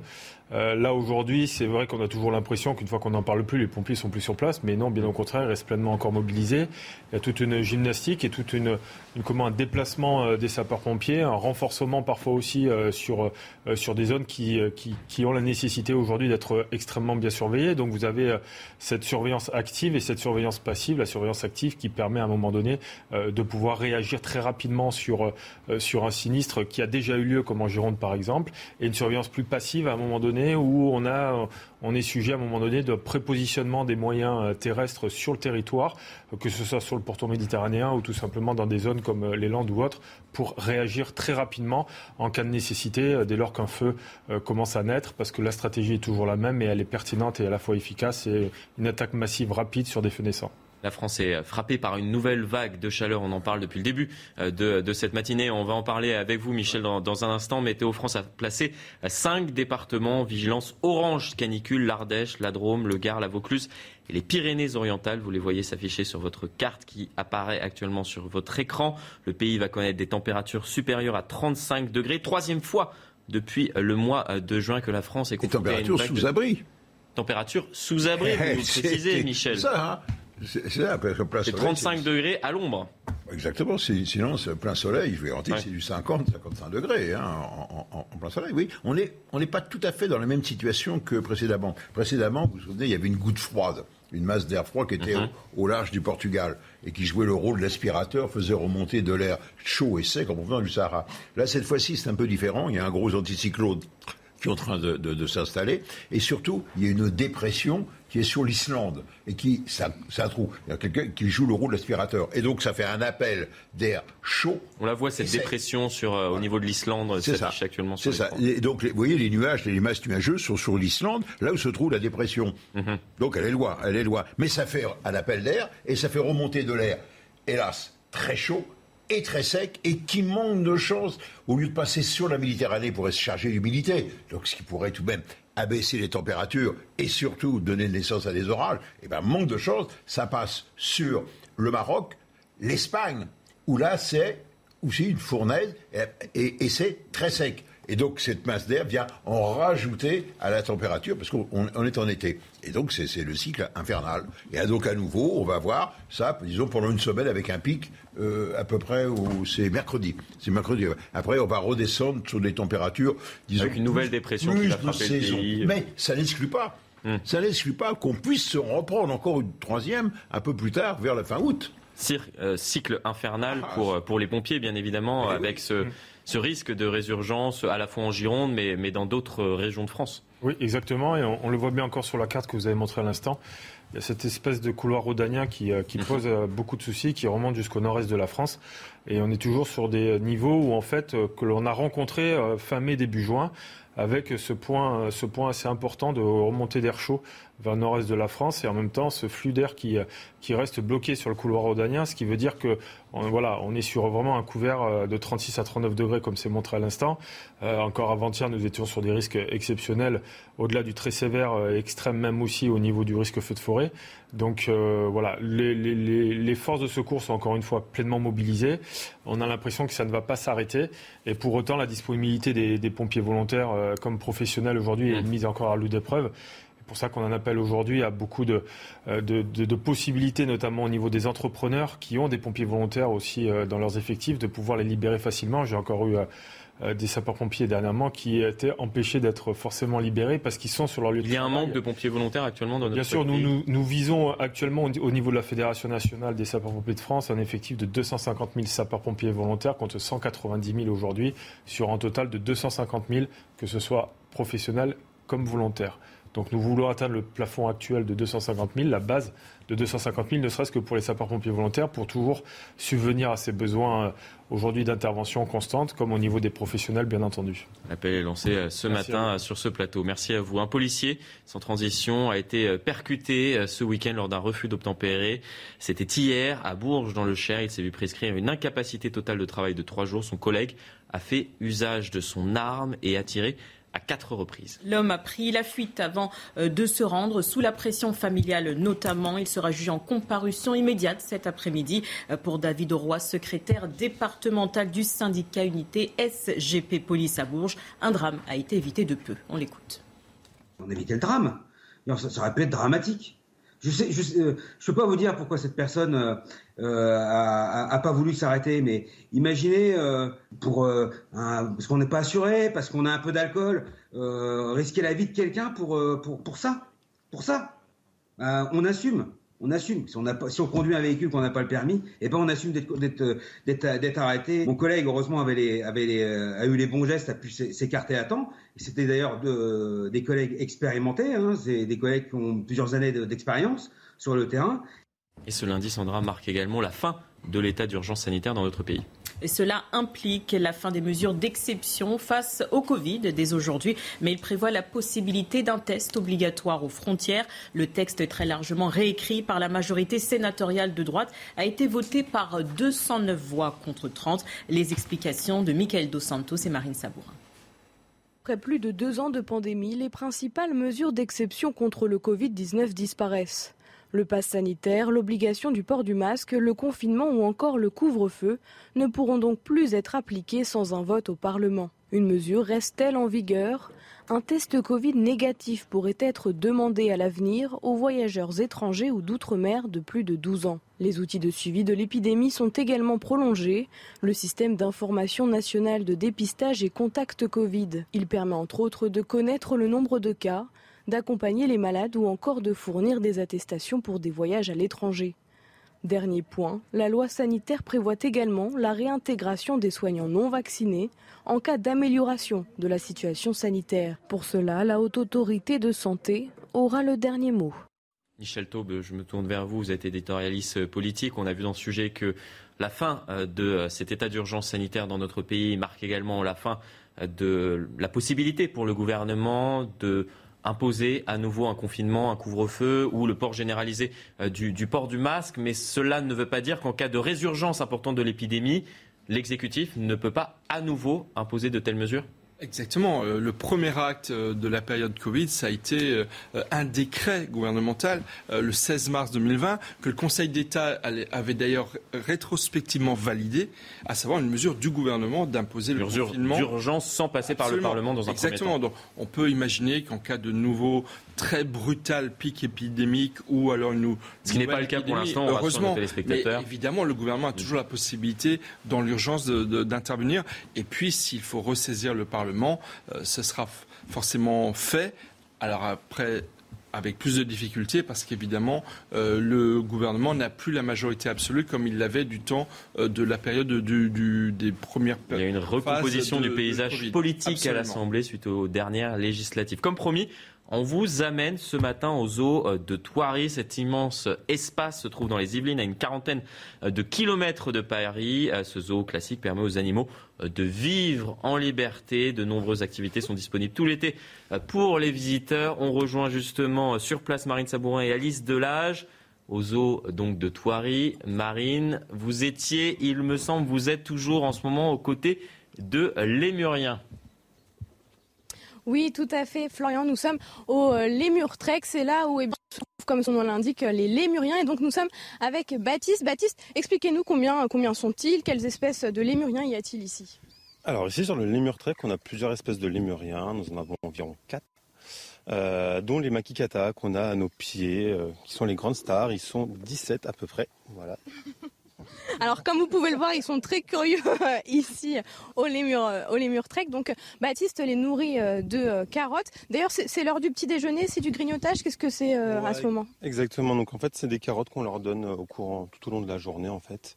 Et du coup, là, j'ai pris un petit bout ce matin euh, pour nous, pour qu'on puisse les voir. Et alors, euh, alors euh, donc, là, nous sommes privilégiés parce que nous sommes vraiment aux côtés euh, des lémuriens. Mais alors, est-ce que les visiteurs peuvent accéder? Est-ce qu'il y a des euh, mesures de sécurité tout de même? Alors oui, tout à fait. Les visiteurs peuvent accéder du coup sur le Lemur Trek à partir de 13h30 tous les jours. Mais par contre, ils ne peuvent pas être là où nous sommes. Ils doivent rester sur les chemins entre les barrières. Et alors, en ce qui concerne la chaleur, on le voyait ce matin avec euh, les hyènes. Ici, est-ce que, est-ce que ça va? Comment sont euh, prises en charge euh, les lémuriens quand, la chaleur monte? Moi, ça se passe plutôt bien. Alors c'est sûr que quand il y a des très fortes chaleurs, ils vont aller se mettre à l'ombre et beaucoup dormir. Mais du coup, nous, pour compenser un petit peu ça, on va leur donner des grands glaçons de fruits. Ils adorent ça. Ils vont passer pas mal de temps à les lécher. Ça va les refroidir, tout ça. Donc ça va leur faire du bien. Alors, euh, comme vous pouvez le voir donc, sur les images d'Alice Delage, je crois qu'on m'a adopté aussi au lémur, au lémur euh, Trek. Donc, euh, voilà, vous nous disiez au niveau de la chaleur. Est-ce que c'est, vous pouvez nous expliquer ce que vous leur donnez à manger? Et peut-être que je peux leur donner à manger aussi euh Oui, bien sûr. Tenez, je vous en prie. Alors, et Donc alors là, à quelle une- quantité ils mangent? Donc là, c'est une petite ration de carottes qui leur est donnée euh, du coup tout au long de la journée. Et après, le matin, ils vont manger pas mal de légumes avec du céleri branche, du fenouil, tout ça, de la courgette par exemple. Et l'après-midi, on passe sur du fruit. Ils adorent ça, c'est très sucré. Avec par exemple de la poire, des pommes, par exemple. Allez, je leur donne, je leur donne tout de suite. Et puis voilà, voilà Florian, on est à l'heure du, du petit déjeuner avec euh, les lémuriens. Et comme vous voyez, bah, ils sont plutôt euh, gourmands, Florian. Effectivement, je peux le voir euh, sur, sur ces images et les téléspectateurs qui nous regardent peuvent donc ce matin sur CNews petit déjeuner en même temps que les lémuriens euh, du zoo Thoiry. Et que sur CNews qu'on peut, qu'on peut faire ça. Merci euh, beaucoup à vous. Merci également à Alice Delage qui, qui vous accompagne. On vous rejoindra euh, peut-être dans, dans de prochaines éditions euh, sur, sur CNews. On parle festival à présent. Je sais que je vous ai... Ah j'ai pas posé la question à Michel Chevalet. Est-ce que vous avez pu participer à un festival, musique, théâtre peut-être? Depuis le début de l'été Non, non, non, non, non, non. Enfin, il y en a, il y en a un qui est très beau, lequel j'ai suivi, c'est Ramatuel, qui est magnifique. Ah, ma Ramatuel. Eh. Ah, c'est l'anthologie, ça. Comme par hasard, on va parler de Ramatuel, Michel. Ah, bon. On se rend à Ramatuel ce matin dans le Var Festival où se mêlent théâtre et musique. De nombreuses stars sont à l'affiche. Exactement, aux nombreuses stars à l'affiche de cette 38e édition jusqu'au 12 août prochain. Et Patrick Bruel se produira sur une scène en plein air ce soir. C'est un reportage de Stéphanie Rouquier. Après deux éditions sous pandémie, le festival de Ramatuel retrouve pleinement son public. Ici, j'ai pas de problème de public, honnêtement, à Ramatuel. Les gens sont en vacances. Et peut-être que les orages, les nuages, la guerre qui est quand même aux portes de l'Europe, quand même, juste là, euh, ils les oublient peut-être un moment. Une édition hommage à Michel Bouquet, dédiée à la musique et au théâtre, avec Patrick Bruel ou Calogero en concert et des pépites inédites sur scène. Il y a des choses rares. D'abord, Isabelle Adjani, c'est rare. Euh, elle a voulu venir à Ramatuel. Le spectacle est troublant. Certainement à pas loupé si les gens n'ont pas vu, mais en, en tant que président d'entreprise, si je vous dis ça, c'est parce que j'ai une préférence, ce dont je me suis interdit pendant 39 ans. Mais à ne pas rater, c'est certainement le jeu de Béatrice Agenin. C'est certainement la rencontre pour la première fois de Sarah Biasini, la fille de Ronnie Schneider et d'Emmanuel Galabru. Les portes du festival de Ramatuel sont ouvertes jusqu'au 12 août. Ça nous a donné envie en tout cas. Ça vous a donné envie, Michel? Oui, oui, non, non, mais c'est très chouette. Surtout, c'est le cadre de ce théâtre de verdure. C'est ça, c'est en plein air, sur des gradins. C'est ça qui est étonnant. Et puis à la fin, il savait qu'il y a une tradition. Quand on est content, on a les coussins et, et on, on, bombarde et on bombarde les acteurs sur la scène avec les coussins. Ça finit. C'est le taube. Ce n'est qu'à 44 km du fort de Brégançon. Emmanuel Macron, qui est en vacances, c'est très précis, va 44 pouvoir, km. oui, j'ai vérifié, va pouvoir euh, s'y rendre peut-être. Euh, mais il y a tellement de festivals dans toute la France. On verra en tout cas. Il y en a plein d'autres également. Normalement, à des Vacances, vacances studieuses, nous a dit euh, son, son, entourage. On, on peut travailler et aller se faire un peu plaisir. Quand même. Euh, dans un instant, ça sera l'heure de votre pastille santé. Comme tout l'été, vous retrouvez le docteur Brigitte Millot. Mais avant cela, c'est le rappel des principales actualités de ce lundi matin. Agression de trois policiers dans le quartier de la Guillotière à Lyon. Un deuxième suspect a été placé en garde à vue. Il sera présenté à un juge d'instruction aujourd'hui. Cet homme de 26 ans en situation irrégulière n'a pas de casier judiciaire. Il n'a pas contesté les faits et a présenté ses excuses. L'autoroute A9 partiellement fermée à la circulation sur une dizaine de kilomètres et ce pendant plusieurs heures, conséquence d'un incendie qui s'est déclenché dans le Gard. Six sapeurs-pompiers ont été blessés lors de l'intervention, dont l'un d'eux gravement aux mains et au visage. Une partie des silos à grains du port de Beyrouth se sont effondrés hier. Un incendie s'est déclaré dans la partie la plus endommagée il y a plus de deux semaines en cause la fermentation des stocks de céréales restantes associées à de fortes températures. Au même moment, le Liban s'apprête à commémorer ce jeudi le deuxième anniversaire de l'explosion dévastatrice dans ce port. Et je le disais à l'instant, tout l'été, vous avez rendez-vous avec docteur Brigitte Millot. C'est l'heure des pastilles santé. Ce matin, on se pose la question, Michel, suivante. Peut-on être allergique au soleil? Réponse dans un instant avec Brigitte. C'est la peau, surtout. La peau. Alors une réaction totalement allergique au soleil, heureusement non, hein, sinon on ne pourrait pas mettre le nez dehors. Mais effectivement, il existe une réaction inflammatoire de la peau au rayonnement du soleil. On appelle ça la lucite estivale bénigne. Alors ça survient généralement à peu près 12 heures après une exposition intense et prolongée au soleil. Ça touche surtout les femmes entre 25 et 35 ans. Ça peut aussi toucher les hommes, mais c'est plus fréquent chez les femmes. Euh, ça va se traduire par une, une éruption de petits boutons. Euh, ça fait un petit peu comme des granulés. C'est très, vous voyez, plein de petites papules comme ça au niveau de la peau. Mais surtout, ça a comme caractéristique de toucher certaines zones simplement du corps. Essentiellement le décolleté et les épaules. On peut en avoir un petit peu sur les bras et les jambes, mais pratiquement jamais sur le visage. Pourquoi? Parce qu'en fait, le visage est exposé toute l'année au rayonnement solaire. Donc, il est habitué. Alors que là, ce sont des zones qui ne sont pas habituées à être exposées au rayonnement solaire. Ça survient plus fréquemment au bord de la mer, mais ça peut aussi survenir à, la montagne ou à la campagne. Hein. Et la mauvaise nouvelle, euh, c'est d'abord que ça peut vous gâcher le début des vacances, parce que ça démange terriblement. Ça peut même aller jusqu'à vous empêcher de dormir. Hein. Parfois, il faut aller consulter et votre médecin vous conseillera une crème à la cortisone hein, pour vous apaiser à passer le soir. Et autre mauvaise nouvelle aussi, en général, quand on a eu une fois une lucide estivale bénigne, eh bien, ça recommencera l'année suivante. Alors, les conseils pour l'éviter, c'est effectivement de se de s'exposer au soleil, mais progressivement. Y aller tout doucement, le temps que la peau puisse s'habituer. Je sais, c'est plus facile à dire qu'à faire, mais vraiment, il faut y aller progressivement. Et il existe depuis peu des crèmes spéciales justement pour lutter contre la lucite estivale bénigne. Regardez bien sur les tubes de crème, il sera écrit LEB comme lucite estivale bénigne. Car même si c'est bénin, ça peut vous gâcher le début des vacances, donc mieux vaut prévenir que guérir. Et c'est déjà la fin de cette matinale été. Vous êtes déçu déjà, Michel. J'étais très content de présenter cette déjà déjà cette, cette matinale à, vos côtés, d'avoir passé ces, trois heures avec vous, très chers téléspectateurs. Merci à Eric Brocardi qui a été euh, avec nous tout au long de, cette matinale, avec qui nous avons pu faire un, point complet sur l'ensemble des incendies. Merci également à vous, Michel Taub. On vous retrouve demain. Rendez-vous euh, rendez est pris demain dans la matinale pour avoir votre analyse de, de la politique, même en période euh, estivale. Merci également à vous, Sandra Chiombo. On vous retrouve également euh, demain.